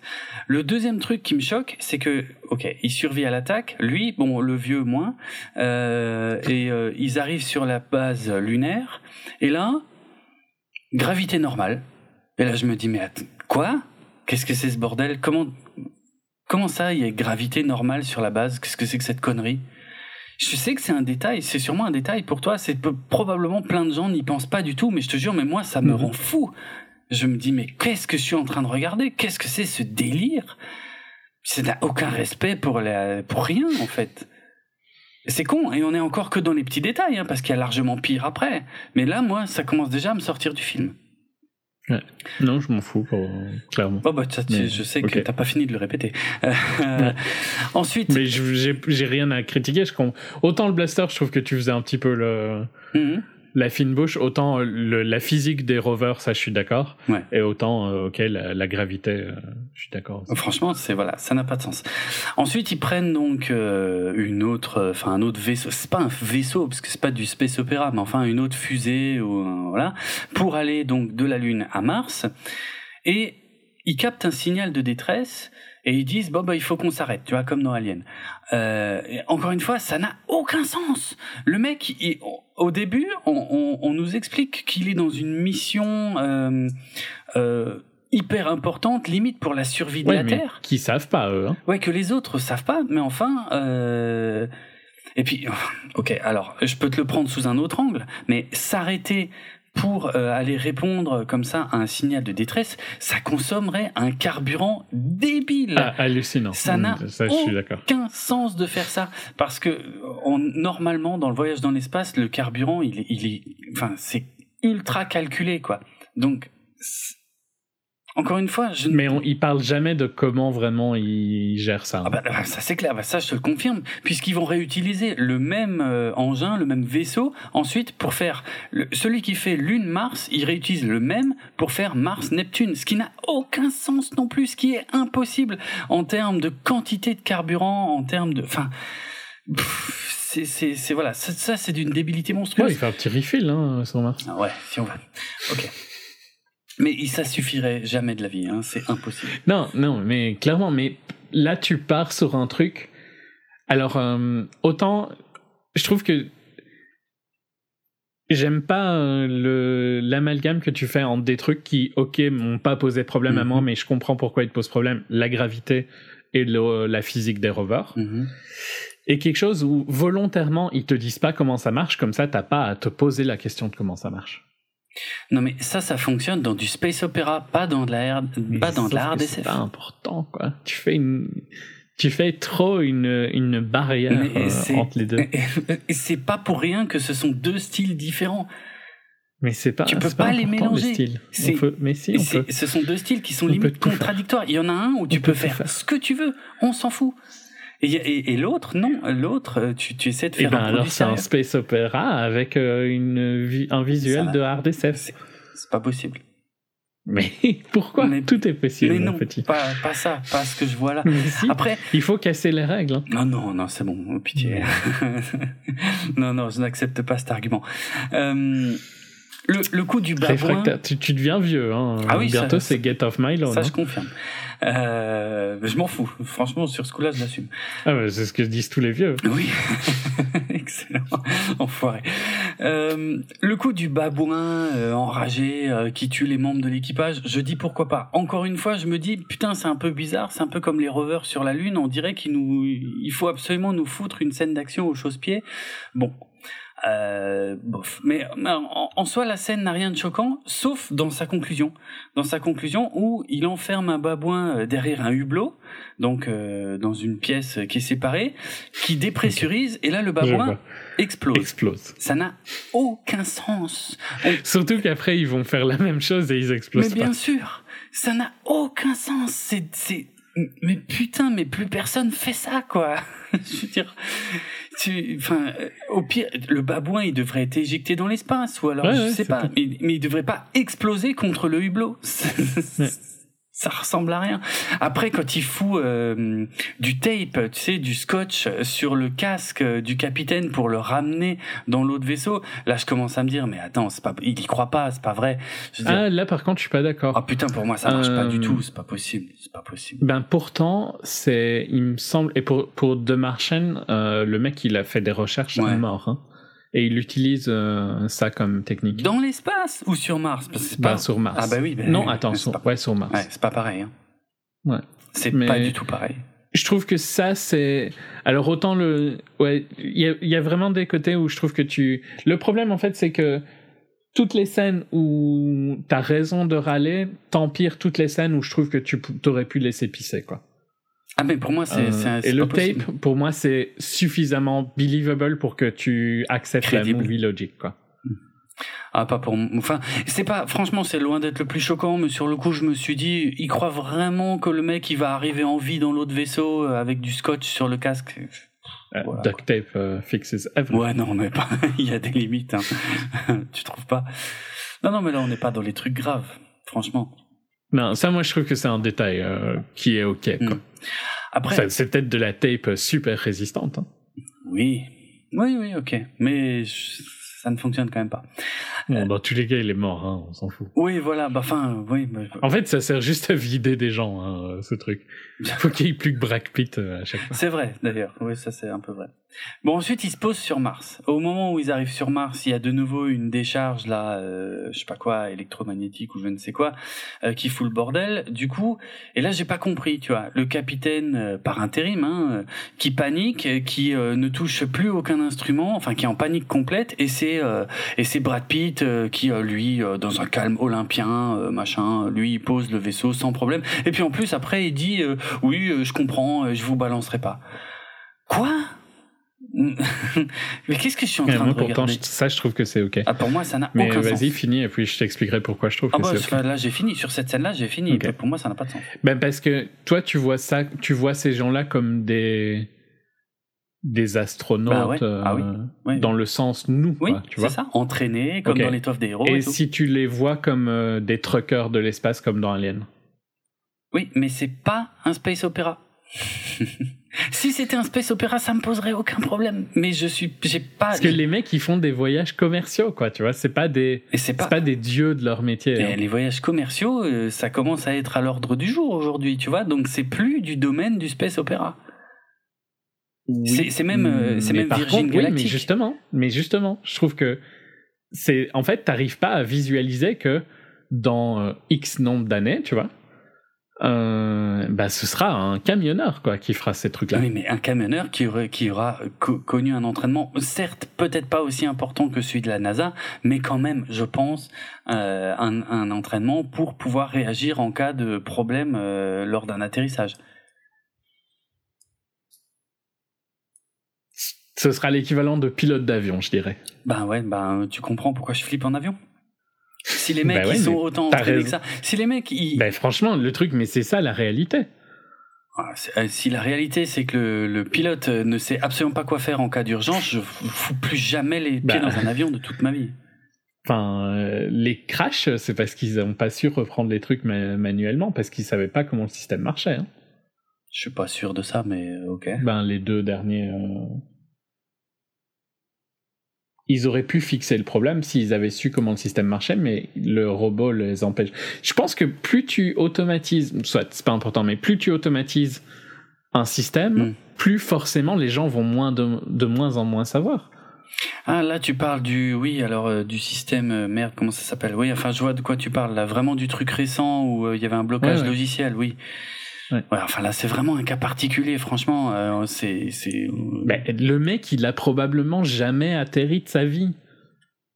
À part en il simulateur. a rien à faire là alors ça n'a pas de sens Mais sauf que il a sûrement déjà. Non, là, je, je- je trouve que c'est pas juste là pour le bah coup. putain Euh, si- Il a sûrement déjà atterri en simulateur. Et par contre, il a jamais atterri en cas réel. ça n'a aucun sens que ce soit lui le capitaine par intérim si c'est le cas Je pense que tu mets une, euh, une très haute estime sur. mais et- et- Si on le compare à des pilotes d'avion de maintenant, ok? Ouais. Ouais, t'as pas assez côtoyé de copilote, je pense. oui ou ça oui c'est vrai je ne côtoie Et pas à de mon avis, ça te donnera encore moins envie de voyager. Ouais, je sais pas. Mais euh, le film, en tout cas, ne, ne- me vend quelque chose visuellement qui ne colle pas avec ce qui est raconté. Et, et donc, Ouais, là, je- là, pour le coup, là, je suis pas du tout. Autant il y a des trucs où je suis d'accord, mais là, je suis pas du tout d'accord. Je trouve que tu, tu as une vision de ce mec-là qui est censé être euh, euh, au top de, bah oui. de sa profession, Bah et oui. c'est pas le cas. C'est juste un mec random Mais si qui se a- retrouve dans une situation qui pensait jamais probablement s'y retrouver, et il freeze. Il y a plein de gens qui font ça quand euh, il y a un problème. Pas dans l'espace. Monsieur, franchement.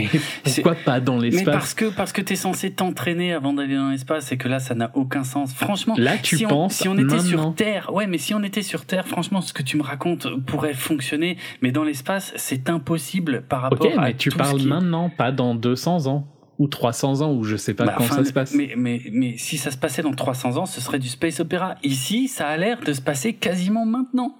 Donc mais ça ne fonctionne maintenant, dans quel sens L'antenne, elle s'est pas construite en trois jours. Non, mais je hein. suis d'accord, mais c'est ça, ça reste. Ça pourrait très bien se passer dans 300 ans. C'est hein. possible. Euh, ça pourrait. Non, parce qu'il y a. Non, non, non. Dans le, le, film ne montre aucune avancée scientifique majeure non. à part ce putain de blaster euh, qui permettent de ouais, penser. Et le fait qu'on s'est allé sur Mars et sur Neptune, quoi. Et qu'on a des colonies. Ouais, mais enfin, dans des. Ouais, mais enfin. Oui, mais le visuel du film, il est ancré aujourd'hui. Donc, euh, je sais pas où on se situe, mais à mon avis, pas loin. Tu vois, moins loin que Pour dans. toi, pas euh, loin, mais. Moins loin que dans Blade Pour Runner. moi, euh, au moins 100, 150 ans, quoi. Rien dans le film me laisse penser ça. Mais rien dans le film te laisse penser l'inverse. Mais parce que pour moi le film est mal foutu parce qu'il a, il a, il a le cul entre deux chaises entre la hard SF qui est dans des visuels de maintenant et du space opéra qui est, qui devrait être beaucoup plus futuriste. Et c'est pour ça que le film marche pas. En fait, tu vas dans mon sens, hein, quelque part, euh, en me disant ça. Je trouve pas. Mais si. Parce que le film a le cul entre deux chaises et ça ne fonctionne pas, c'est pas possible. Mais encore une fois, là, on est sur un détail parce qu'il y a largement pire. Hein. Il y a largement pire. Mais au, je suis vraiment pour le coup euh, sur le pilote, je suis pas. Pour moi, sa réaction est très très euh, crédible. Admettons. Mais enchaînons. Alors c'est une fois que, alors je parle même pas des des comment des euh, des temps de trajet, hein, parce que c'est n'importe quoi. 19 jours pour aller sur Mars, c'est n'importe quoi. Ça, ça m'a fait bondir de mon siège. Euh, donc, mais bon, bref, admettons. Euh, en tout cas, c'est une fois sur Mars, une fois qu'il se retrouve dans la salle d'enregistrement où il doit enregistrer son message, que je me suis rendu compte d'une débilité phénoménale par rapport au film et, d'une faiblesse d'écriture. Et celle-là, enfin, euh, là, j'ai du mal à croire que celle-là, tu vas pouvoir la contester. C'est de me dire, mais attends, au fait, pourquoi est-ce qu'il avait besoin de venir jusque sur Mars pour enregistrer son message? Il pouvait très bien l'enregistrer sur Terre, ça coûterait vachement moins cher, puis tu l'envoies après, je sais pas, sur la Lune, et puis ensuite tu la transmets jusqu'à Mars, et de Mars, il la transmet à Neptune. Il n'y avait pas besoin de faire venir le mec jusque-là pour enregistrer son putain de message. Sauf si ton film est très très très très mal écrit, parce qu'il faut, il te faut bien un prétexte pour qu'il puisse continuer son voyage, parce qu'évidemment, s'il enregistrait son message sur Terre, il il aurait jamais pu euh, faire tout ce qu'il fait, quoi. C'est nul, c'est débile. Je pourrais argumenter que. Euh... Oui, non, c'est vrai. Ça n'a okay. aucun sens. J'argumente pas. Franchement, ça n'a par contre, aucun sens. À la base, euh, le colonel qui est mort avant aurait dû être là, et lui aurait pu continuer la mission. Mais lui, on n'a jamais vraiment trop su à quoi il servait. Hein. Mais si, il sert à aller tuer euh, le père de ah, oui, oui. Brad Pitt. Lui, il connaissait les vrais objectifs, alors, on va dire. Oui, bah oui. oui, oui, oui vu qu'il les donne à Brad Pitt. Oui, c'est vrai, oui, en plus. Oui. Ouais, mais bon. C'est tellement.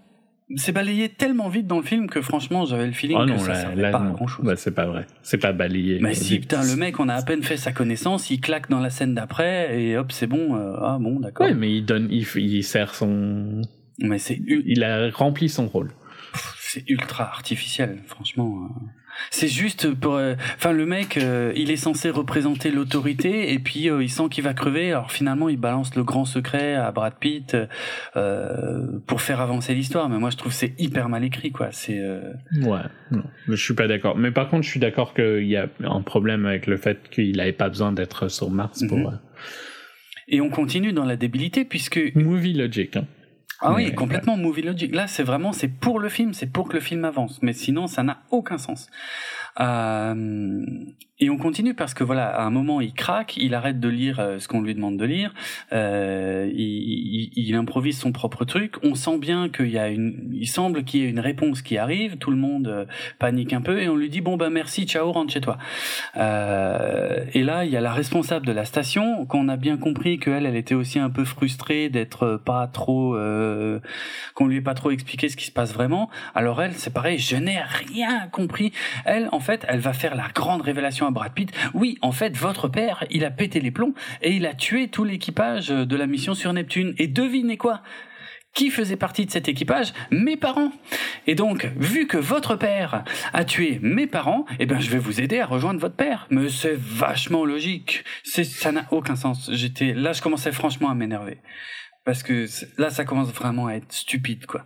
C'est, euh, ça s'appelle du Deus Ex Machina. Hein. Et ça peut être bien fait et ça peut être très mal fait. Et là, on est plus dans le mal fait.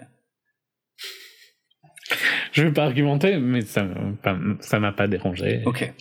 Le pire, c'est la scène. Euh, je pense que l'une des pires scènes, c'est de toute façon la scène suivante, hein, puisqu'elle lui dit oui, vous nagez euh, sous le lac, euh, et puis vous pourrez rentrer dans le dans le vaisseau juste avant qu'il décolle. Alors là, je commençais à vraiment à être. C'est un peu dur. Par un, un, peu dur. mais, moi, j'étais fou. Je te jure, j'étais fou parce que il est, c'est une fusée, on est d'accord, c'est une fusée qui décolle. Mm-hmm. hein, on est sur Mars. Quoi? C'est pas. Ouais, non, Ah oui. Ok. Et c'est, on est sur Mars, dont la gravité est quand même relativement proche de celle de la Terre. Donc, euh, il faut une puissance phénoménale pour que la fusée puisse quitter euh, l'atmosphère euh, de Mars. Et on voit Brad Pitt qui lui ils ont terraformé Mars. il arrive. Oui ils ont mon cul ils ont terraformé la gravité de ouais bien sûr comme si c'était possible. Et donc on voit Brad Pitt qui monte une échelle juste euh, franchement au même moment où les réacteurs s'allument le truc déclenche. Non mais ça mais c'est débile. Et il se tient à l'échelle tu vois. Genre le truc est en train de décoller et lui il se tient juste à l'échelle. Déjà là j'étais fou. Fou.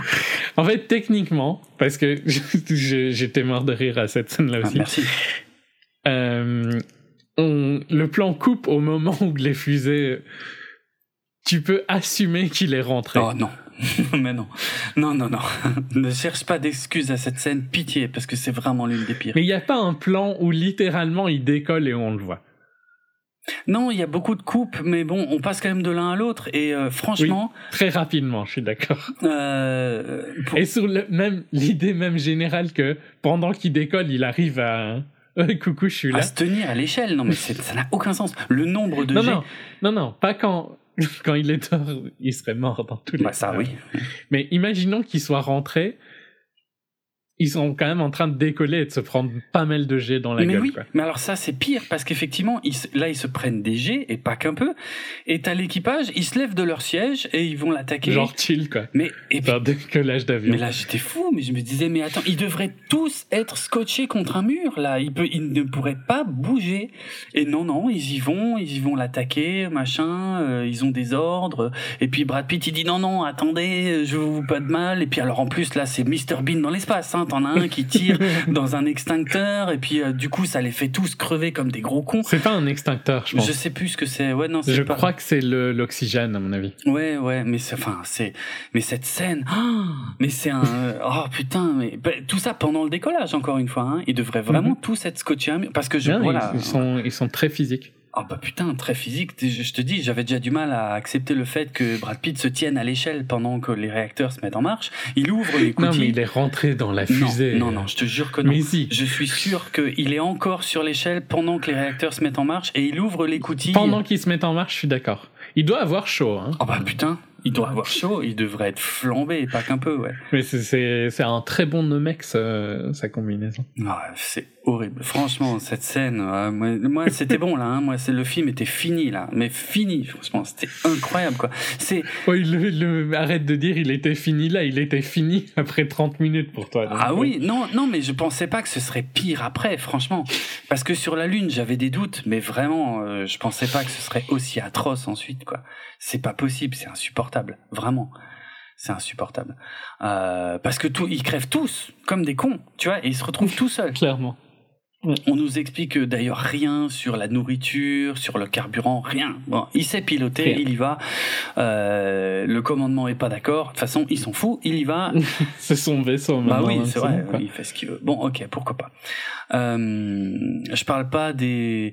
Alors ah oui, si, parce que là, il y a quand même, on a beaucoup de voix off. Putain, la voix off dans ce film, mais moi, mais elle m'a saoulé. Tout, je te jure que tout ce qu'il dit en voix off, on le sait déjà. Il fait que nous raconter raconter des trucs qu'on a compris depuis 10 minutes à chaque fois. C'est insupportable. C'est la version originale de Blade Runner avec la voix off qui sert à rien. Je te jure, c'est la même chose. Cette putain de voix off, c'est nul. Nul, nul, nul. À chaque fois, à chaque fois qu'il ouvrait sa gueule, je me disais, mais tais-toi, je le regarde le film, t'as pas besoin de me dire ça, c'est bon, j'ai compris. C'est nul ce que tu es en train de faire. pas me dire que ce film est bien écrit, je suis désolé, c'est une catastrophe. Euh, non, je trouve qu'il. Non, non, ouais. Je l'ai pas ressenti, en tout cas, ça, hmm. la voix off euh, qui fait beaucoup d'expo. Mais parce que t'étais plus dans le film ah bah depuis longtemps. Ah en fait, mais oui, mais c'est ça le problème. Moi, forcément, la scène, elle me fait un peu sourire quand il s'accroche à l'échelle pendant que le truc décolle. Je me dis, mec, euh, t'as dû, le chauffage euh, doit bien marcher là. mais euh, après, je repasse dans le film et ça passe quoi, tu vois. et c'est ça le truc, c'est que moi, je reste dans la logique du film. Et donc, forcément, je me suis posé les mêmes questions. Toi, comment il fait pour la bouffe, comment il fait pour ceci, mhm. comment il fait pour cela? Mais je m'en fous en fait. Je sais. Mais par contre, ça veut pas dire que j'aime pas quand un film le fait. Euh, genre, j'adore The Martian justement parce que. Parce qu'il fait euh, ça bien. à fond dans.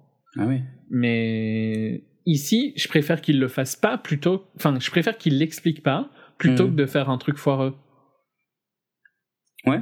Et toi, le truc, le fait qu'il l'explique pas, c'est parce que c'est foireux et donc il il y a pas il a pas de solution quoi. Enfin, disons qu'il y a eu tellement de trucs foireux avant ça que ce qu'il n'explique pas, ben ça ne fait qu'aggraver le problème. Euh... Mais bon, c'est pas. De toute façon, à partir du moment où t'étais hors du film depuis le début, tu peux pas apprécier le film. Bah non, non, c'est mort, ça, on est d'accord. Après, je passe, tu vois, ça m'a moins dérangé. Par contre, il y a un truc qui m'a fait chier dans le film, mais c'est parce que c'est ma haine euh, de la religion. Ah, j'allais en parler. Il y a des gros, gros trucs euh, sur la religion. Ah ouais, et pas qu'un peu, hein. Parce que quand il retrouve hmm. son père. Euh... Ouais, mais là, par contre, on peut en parler euh, parce que j'ai un gros problème à comment. Comment toi, tu expliques le paradoxe de Fermi? Oula, tu peux un tout petit peu développer? Ouais. Tu vois pas ou pas du tout Là, franchement, euh, là, je non, là, je l'ai pas. Euh, donc euh, Fermi, c'est un physiciste. Physicien. Ou un mathématicien. Physicien. Enrico Fermi. et le Fermi Lab, tu vois, le, un truc un peu comme le CERN. Hmm. est, nommé à cause de lui. mais sinon, c'est donc un paradoxe qui s'est qu'il a posé à des amis, c'est euh, vu la taille du de l'univers, euh, s'il y a des civilisations extraterrestres, ils devraient être chez nous. Pourquoi on les a jamais vus? Ah oui, oui, ça y est, ça me parle. Hmm. Bah, c'est une théorie intéressante. Ben, si je te dois te demander là comme ça, pour comment tu l'expliques Parce que c'est un vrai problème, tu vois. Ouais, ouais, c'est un vrai problème, mais c'est, c'est, pour moi, c'est un, ça ne repose que sur de la statistique. Euh, Or, comme on ne connaît pas, selon moi, euh, la taille de l'univers, c'est une statistique, on va dire, c'est, on, part d'une donnée humaine. Et euh, le raisonnement me, me paraît pas idiot du tout mais pour moi, il ne prouve rien. Ça, ça, ça veut rien dire, quoi. C'est, c'est, on, on, part d'un principe humain pour essayer d'expliquer quelque chose qui échappe complètement à la connaissance humaine. Donc, pour moi, il y a une espèce de contradiction. C'est pour ça que c'est un paradoxe, hein, euh, quelque part. Euh... Mais donc, toi, pour toi, c'est quoi? Pour toi, ils existent. Mais en fait, donc, on pourrait dire, euh, ils existent mais il y a personne n'a réussi à avoir une technologie suffisamment avancée pour euh, pour euh, faire le pour avoir la technologie nécessaire pour faire du voyage comme ça. Mm-hmm. Euh, ils existent et on a la technologie, mais c'est pas intéressant de le faire, ça coûte trop cher ou quelque chose. Mm-hmm. Ils existent, mais on n'arrive pas à détecter, et donc il y en a tellement peu que ça va pas. Euh, ils existent et euh, il y en a déjà eu, mais on, s'en rend pas compte. Ou euh, ils n'existent pas ou on vit dans une simulation Enfin, je sais pas, tu vois, t'as as une préférence euh Bah oui, mais qui n'est aucune de celles que tu viens de citer. Bah, voilà, dis la tienne. Parce que pour moi, j'aurais plus envie de dire que le l'existence humaine à l'échelle de l'univers est tellement euh, je sais pas comment dire, microscopique et représente tellement rien à l'échelle de l'univers entier, dont on ne connaît pas euh, la mesure exacte, que je trouverais incroyable qu'on puisse en tirer une conclusion de dire ils existent ou ils n'existent pas. C'est-à-dire on a, ouais, tu, tu, je sais pas, tu vois ce que je veux dire? L'échelle est tellement hallucinamment grande que je vois pas ce qui pourrait nous permettre de tirer une conclusion nette et de dire ils existent ou ils n'existent pas. Donc, je vais un peu développer, mais le Soleil est fort jeune par rapport à d'autres étoiles euh, similaires dans la galaxie. Euh, ce qui sous-entend qu'il y a des, des, civilisations qui devraient être plus avancées que nous dans les autres mhm. euh, systèmes planétaires. En théorie. en théorie. Et pourquoi est-ce que on n'a jamais eu de contact, quoi? Alors que notre euh, civilisation, et oui, je suis d'accord, est insignifiante par rapport à. Mm. On est jeune, quoi. Mm. Euh, mais donc. Bah, moi, moi, je l'explique par la taille par de l'univers. Par rapport au fait qu'il y a des civilisations qui sont bien plus vieilles, pourquoi est-ce que. ouais, mon, mon explication, si tu veux vraiment une explication à ça, moi, je me baserais sur la taille de l'univers c'est tellement grand que euh, ça pourrait expliquer qu'il n'y ait pas encore eu de contact. Ça ne veut pas dire qu'il n'y en aura jamais. Ouais, mais c'est quand même peu probable, tu trouves pas Qu'il n'y ait pas eu de contact euh, bah, si quelque chose bah, existe? bah, Alors là, non, je suis pas d'accord sur le peu probable, à cause justement de l'échelle de l'existence humaine par rapport à l'échelle de l'univers entier. Eh ben, euh, je vois pas ce qui nous permet de dire que c'est peu probable à tel point on représente même pas une poussière, même pas un grain de sable par rapport à l'ensemble de l'univers. Donc, je trouve ça très euh, très auto-centré de dire c'est quand même dingue qu'il soit jamais passé par ici, euh, vu la taille euh, globale du bordel. Euh, Ça dépend combien tu penses qu'il y en a en fait. Si tu penses que la Terre est presque unique euh, et que la vie euh, intelligente est rare, mhm. alors oui, c'est peu probable dans ce cas-là.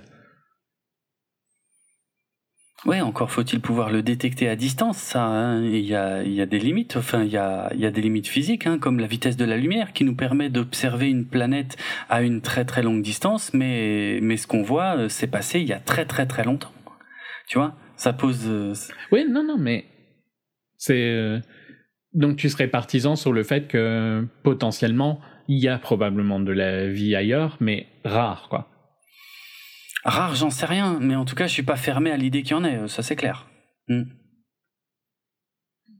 Ok. Mais. Euh...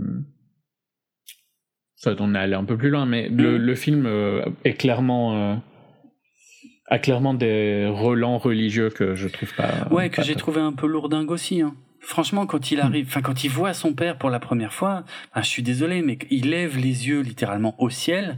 Euh, c'est pas pour rien que que, que cette expression existe. Euh, il y a un certain. Par contre, moi, en fait, son père. Ouais. Je suis plutôt fan, quoi. Moi, moi, j'ai pas tout compris. Hein. Son père, il a. Enfin. Bah, déjà, le fait que il veuille continuer la mission et que donc il tue son crew. Ouais, son équipage. Hmm, ouais, son équipage. Hmm. Bah, je suis plutôt d'accord avec lui, quoi.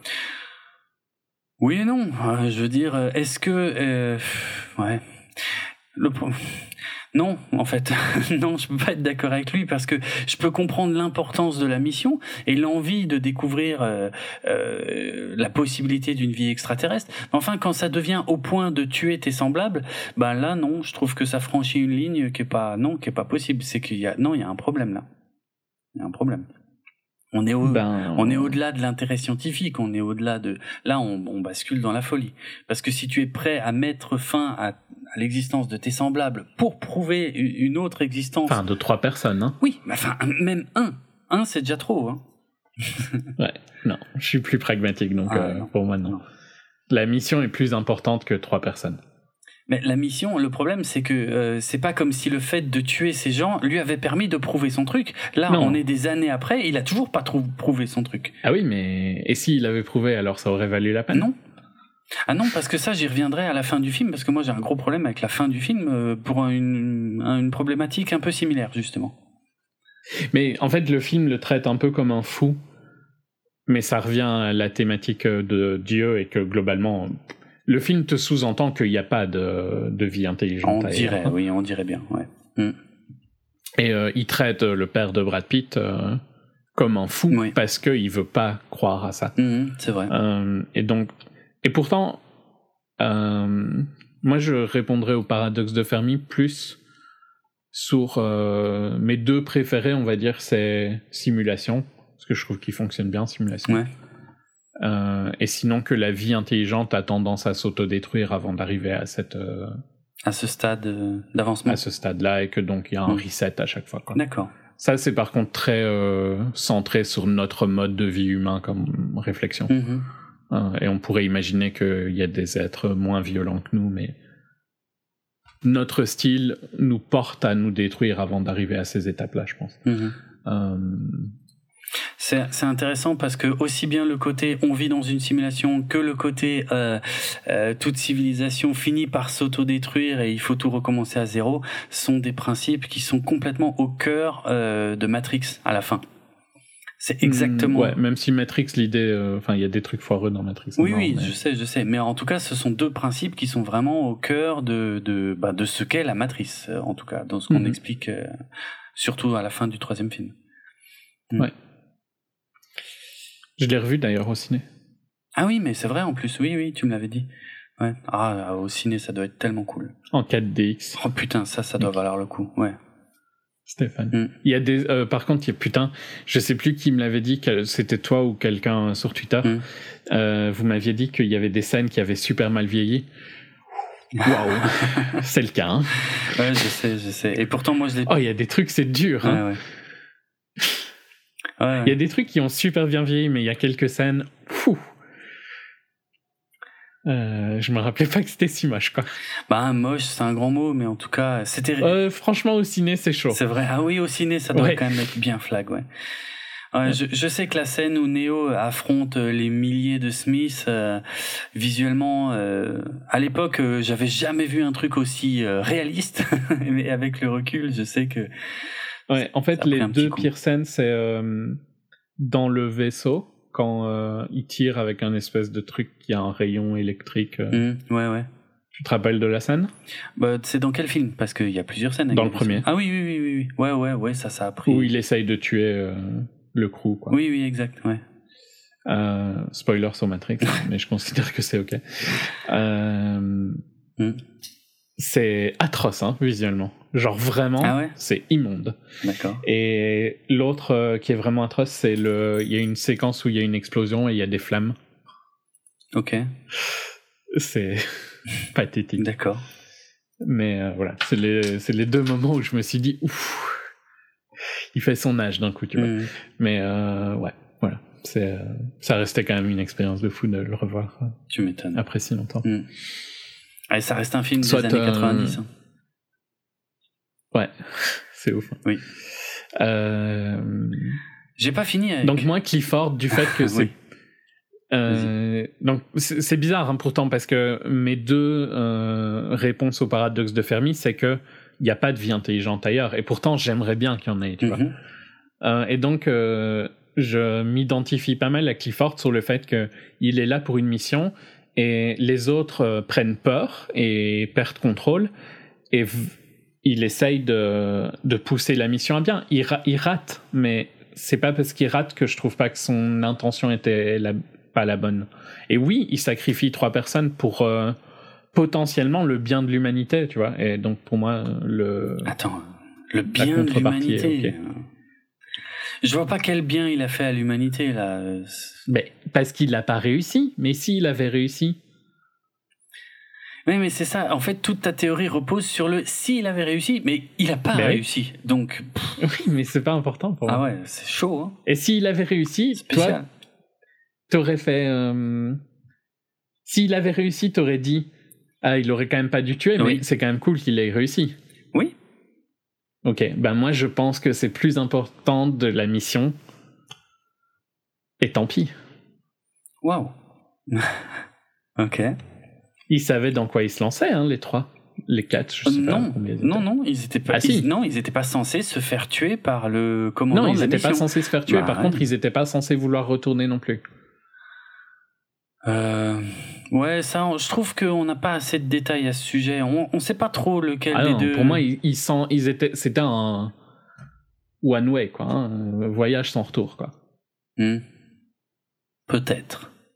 Donc, si demain euh, Elon te téléphone à toi personnellement Ouais. et il te dit euh, tu veux aller sur Mars et tu lui dis oui, à mon avis tu dirais non, hein, mais Hmm, clairement. euh, tu lui dis oui Euh, et il te dit bon voilà mais tu reviendras pas. Hein. Et euh, au milieu du truc, tu commences à râler et tu dis non, je veux rentrer chez à ma maison. euh, Mm. il- c'est trop petit le vaisseau. Bah, je suis désolé, mais je trouve justifié qu'on te. Tant pis quoi, tant pis pour toi, t'avais qu'à pas y aller. Ouais, non, bah là, là l'exemple, il est très bon. euh, je, je peux pas. Ok. Là, j'ai rien à dire sur cet exemple-là, mais je trouve que dans le film, c'est un peu différent. Ils avaient une mission, et voilà. ils- Et il pète les plombs, hein. Mais c'est c'est le père qui pète les plombs pour moi, pas les autres. Non, pourquoi, pourquoi tu dis, pourquoi tu le vois comme ça? Ils ont fait une, une euh, mutinie, c'est ça comme Oui, ça une qu'on dit en mutinerie, ouais. Une mutinerie.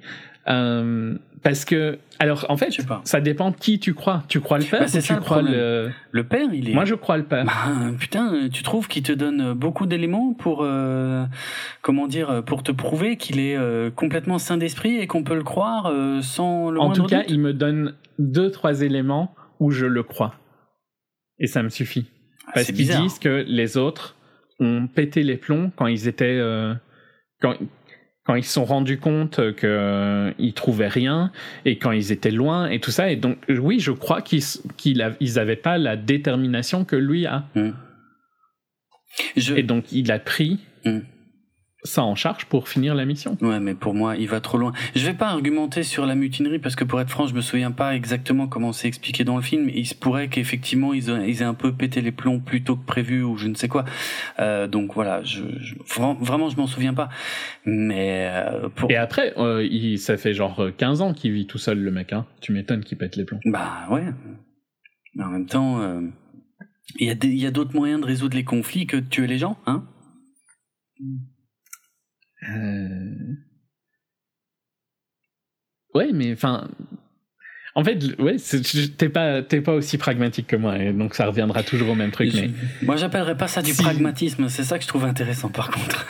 Moi, j'appellerais si, ça euh, du si jusqu'au boutisme. pour sauver la mission, tu dois les tuer, ben voilà, c'est tout. C'est pas du pragmatisme, ça c'est du jusqu'au boutisme. hein. C'est quand même pas vraiment pareil. Ils avaient signé pour ça, hein. ils avaient pas signé pour autre chose. Je franchement, ok, euh, possible parce que je- là je me souviens pas de ces détails-là. Mais je, je... c'est possible, d'accord. Hmm, Ce qui, par contre, je suis d'accord que le film euh, veut te pousser que Clifford est le taré, euh, parce que il a une une image religieuse à, faire passer. Ouais, ça c'est un peu chiant. Ouais. Ouais, ouais. Donc voilà, il retrouve son père. euh, il n'arrive pas vraiment à le raisonner, mais enfin, il pose quand même la charge nucléaire, il l'active, il, euh, emmène son père avec lui, lui dit allez, euh, on rentre à la maison maintenant, ça suffit les conneries. Et puis bon, le père finalement préfère se laisser dériver dans l'espace et mourir là, histoire d'aller bien jusqu'au bout du truc. au cas où on n'avait pas compris que le père voulait plus rien savoir de la terre, hein. Même face à son propre fils. Ouais, D'ailleurs, il a un dialogue qui est super dur avec son fils. Euh, Euh, possible. On l'a zappé, mais il a un dialogue. euh, Je crois que c'est quand il se rencontre pour la première fois où Mhm. il lui dit littéralement genre euh, tu n'étais rien pour moi, ta mère n'était Ah rien oui, pour oui, moi. oui, ça c'est hardcore. Ouais, ouais. Il est waouh, Ah ouais, mais prends ça dans ta gueule. euh. Ça va dans le sens de ce que tu disais avant. Hein. euh, C'est pas choquant par rapport à son perso. Et euh, Non, non, mais peut-être que Brad Pitt avait besoin de l'entendre, par contre, parce que lui ne savait pas euh, pourquoi il n'avait pas de nouvelles de son père. ouais, ouais, mais non, c'est pas choquant par rapport à son perso. Hum, hum. C'est l'inverse du perso de spoiler Interstellar, si vous l'avez Oula, oula. C'est doucement. Quoi Gros spoiler Ben, ou petit quoi. spoiler?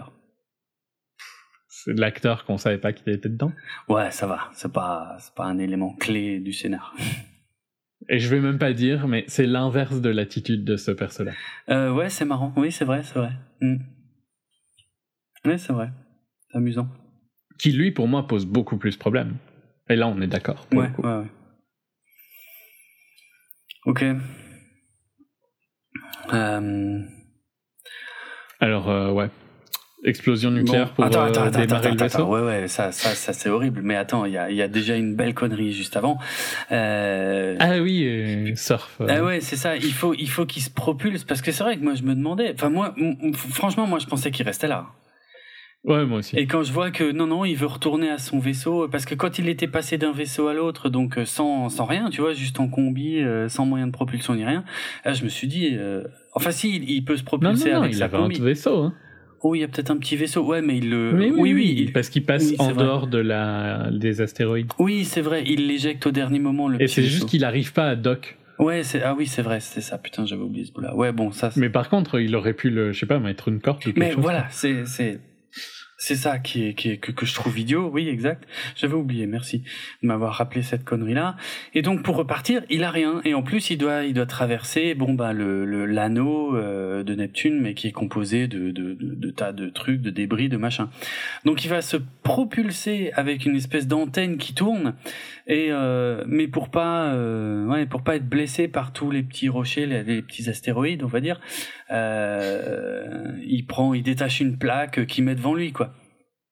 Et donc, euh, dans l'espace, quand tu vas dans une certaine direction, mais que tu euh, entres en collision avec des tas d'objets qui, euh, enfin, avec des tas d'objets, eh ben, tu ne changes pas de vitesse, tu ne changes pas de direction, tu vas exactement là où t'arrivais, et puis euh, à la fin, tu te débarrasses de ton bouclier, de ta porte de frigo, quoi. C'est nul. Enfin, c'est, enfin, Ah, il ramasse à crochet. hein. Ouais, euh, putain, c'est. Enfin... Moi, j'étais bien au-delà de mon seuil d'acceptation. hein, là, c'était déjà trop. Mais de toute façon, la pire des conneries, c'est la dernière, c'est celle de. Il a plus de carburant, donc pour il va utiliser l'onde de choc pour se propulser.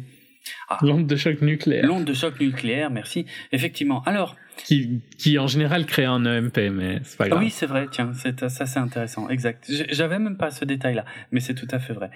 Euh, non, moi j'en ai un autre qui est intéressant. Une onde de choc, c'est quoi une onde de choc? Euh, C'est facile. je sais pas. C'est un déplacement d'air. Et oui. qu'est-ce qu'il n'y a pas dans l'espace? Hein? Tu ne peux pas te propulser avec une explosion dans l'espace. Ça ne marche pas. Ça ne, ça ne fait rien du tout. Ça ne ferait, en théorie, que propulser des tas de petits débris à toute vitesse sur ton propre vaisseau qui serait réduit en miettes instantanément. Voilà. Ça, c'était la connerie ultime du film. Euh, j'étais fou, je te jure, j'étais fou. J'en pouvais plus. Et le pire de tout ça, c'est que on voit pas tout le retour sur Terre, heureusement, parce que ce serait trop long, même s'ils ont réduit les, les, les durées.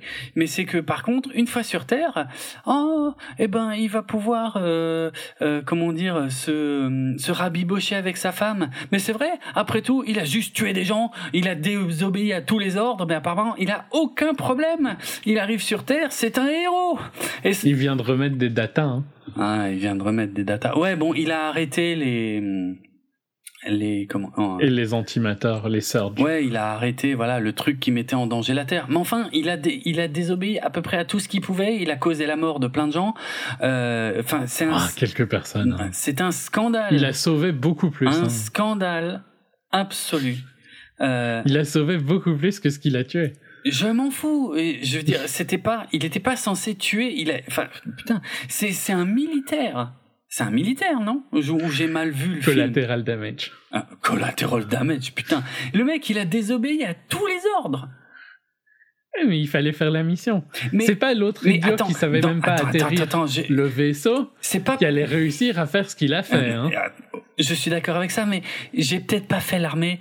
Mais D'ailleurs, il me semble. Pourquoi est-ce que ces gens, Oui. par contre, en logique euh, ultime, Mm. pourquoi est-ce que ces incapables de truckers de l'espace se retrouvent avec la mission la plus importante de l'humanité?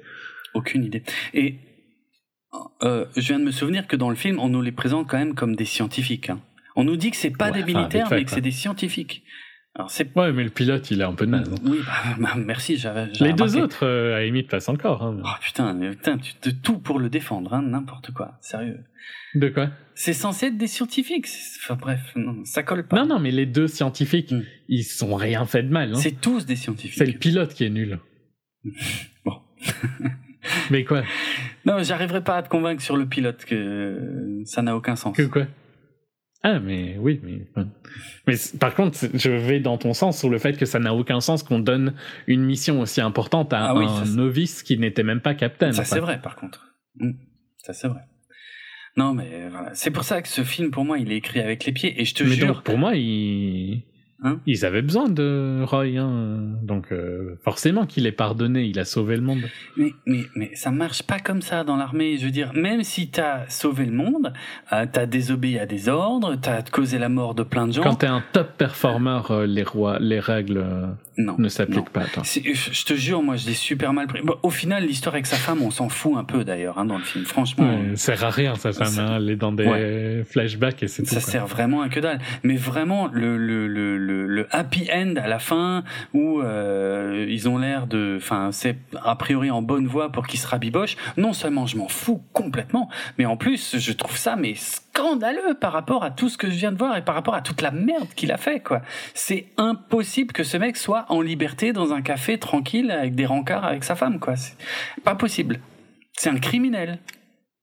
Ben, pardon euh, présidentiel. Mais ça suffit pas. Enfin, je veux dire, les, Bah, si. je pense pas. Oui, mais je pense pas que ça que ça suffise pour résoudre les problèmes qu'il avait avec sa femme. C'est ça qui marche pas oui, pour moi. mais euh, il, il- il s'est rendu compte que l'humanité euh, était en fait bien parce qu'il n'y a pas de vie euh, intelligente dans l'univers. Là, t'es en train de raconter n'importe quoi juste pour essayer de justifier cette scène.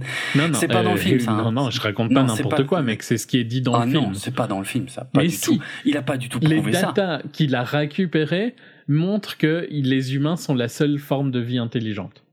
Mais enfin, c'est un relevé. Je veux dire, il faut pas en faire. Oui, euh, mais euh, le film il pousse sur ça. Hein. Je sais pas. Peut-être que j'étais plus assez dans Ah, le si. film pour comprendre ça. Ah non, non, là c'est sûr et certain. Là pour le coup, c'est sûr et certain, le film il pousse sur le fait que euh, Dieu existe et euh, la seule vie intelligente c'est nous et puis basta. C'est d'ailleurs le truc qui me fait le plus chier sur le film euh, tout court. Et donc forcément, maintenant il n'a plus l'envie de rechercher son père et en plus il n'y a rien à trouver là-bas. Donc forcément la Terre soudainement est beaucoup plus attirante. Donc il se rend compte à quel point euh, Eve, ouais évidemment Eve, Pas mal. Oui, euh, je l'avais pas. celui-là. putain, je- ouais. Euh, est importante quoi, tu vois. Donc forcément qu'il se reconnecte. C'est totalement logique. Oui.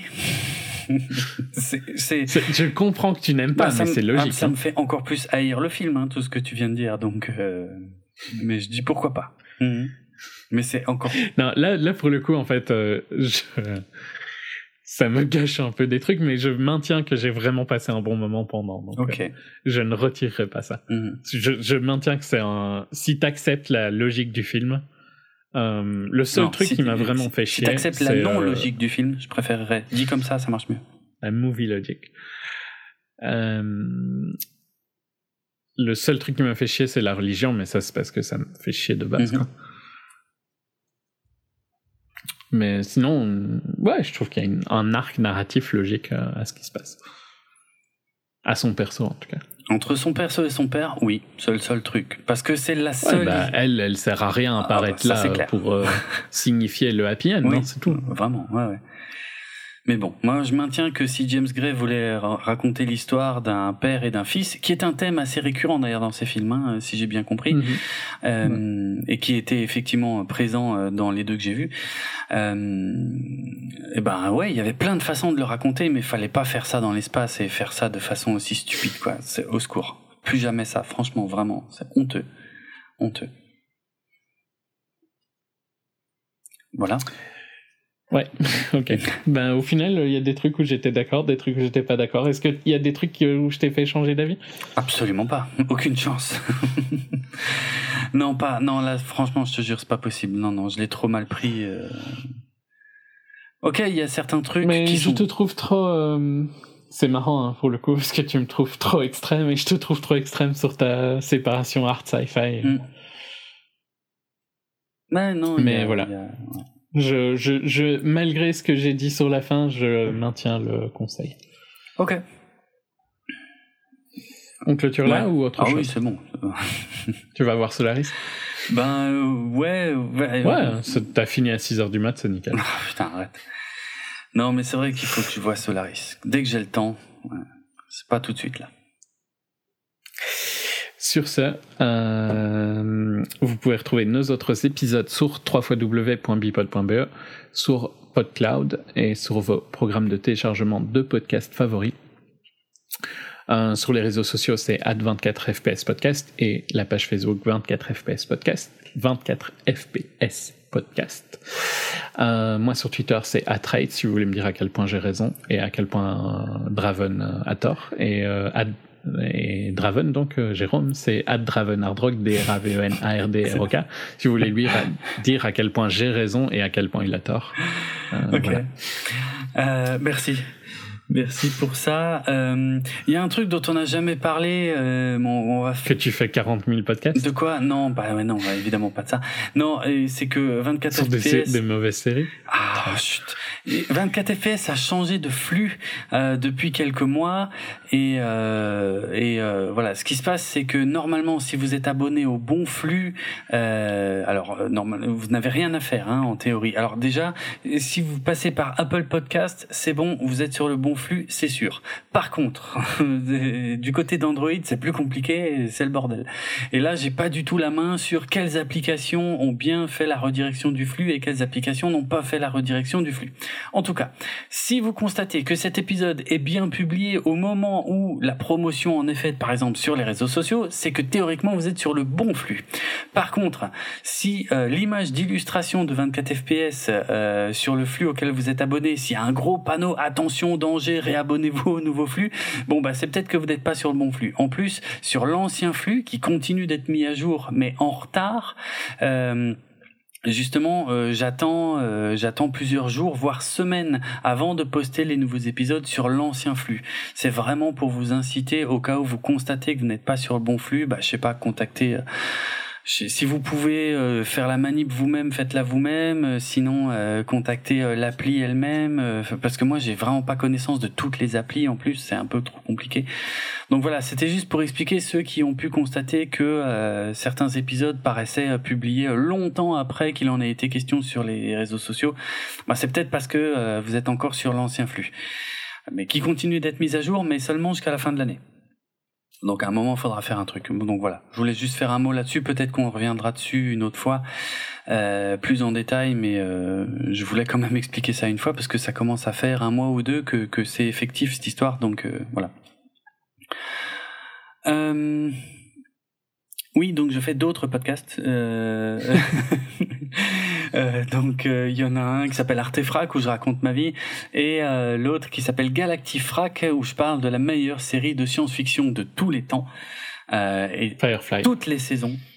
C'est pour ça qu'il a appelé ça Galactifrac, c'est juste pour vous induire en erreur. Et ce n'est évidemment pas Firefly. Euh, par contre, les connaisseurs savent que dans le dans la mini-série, alias le téléfilm en deux parties de 2003 de Ronald D. Moore, il y a une référence à Firefly. Donc, voilà.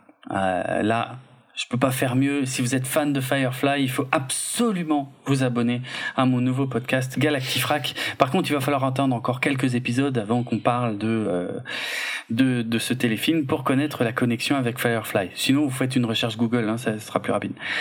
Euh, mais en tout cas, il y a un joli clin d'œil. Je sais pas si tu le connais, si tu en as déjà entendu parler. Non. Non, mais il y en a, il y en a un.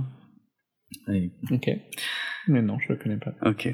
Euh, donc voilà, abonnez-vous à Galactifrac. Euh, et vous entendrez aussi parler de Firefly. Tu pensais pas hein, que j'arriverais à retourner le truc comme ça Non. Euh, et donc euh, voilà, sinon musicalement parlant, euh, on a ouvert euh, cette émission et on va la clôturer avec euh, la sonate au clair de lune de Beethoven, qui est ici réinterprétée par un groupe qui s'appelle Hidden Citizens. euh, qui avait sorti ça, je crois, en 2018, et c'est euh, le morceau qui avait servi pour la bande originale, la bande originale, la bande annonce de Ad Astra. Euh, donc voilà, c'est le seul intérêt que j'ai vu à ce film, c'est euh, de pouvoir euh, écouter une version un peu Hans Zimmerisée de la sonate au clair de lune, qui marchait très bien dans le trailer. C'est bon pour toi? C'est bon pour moi. Allez, ciao tout le monde, à très bientôt. Salut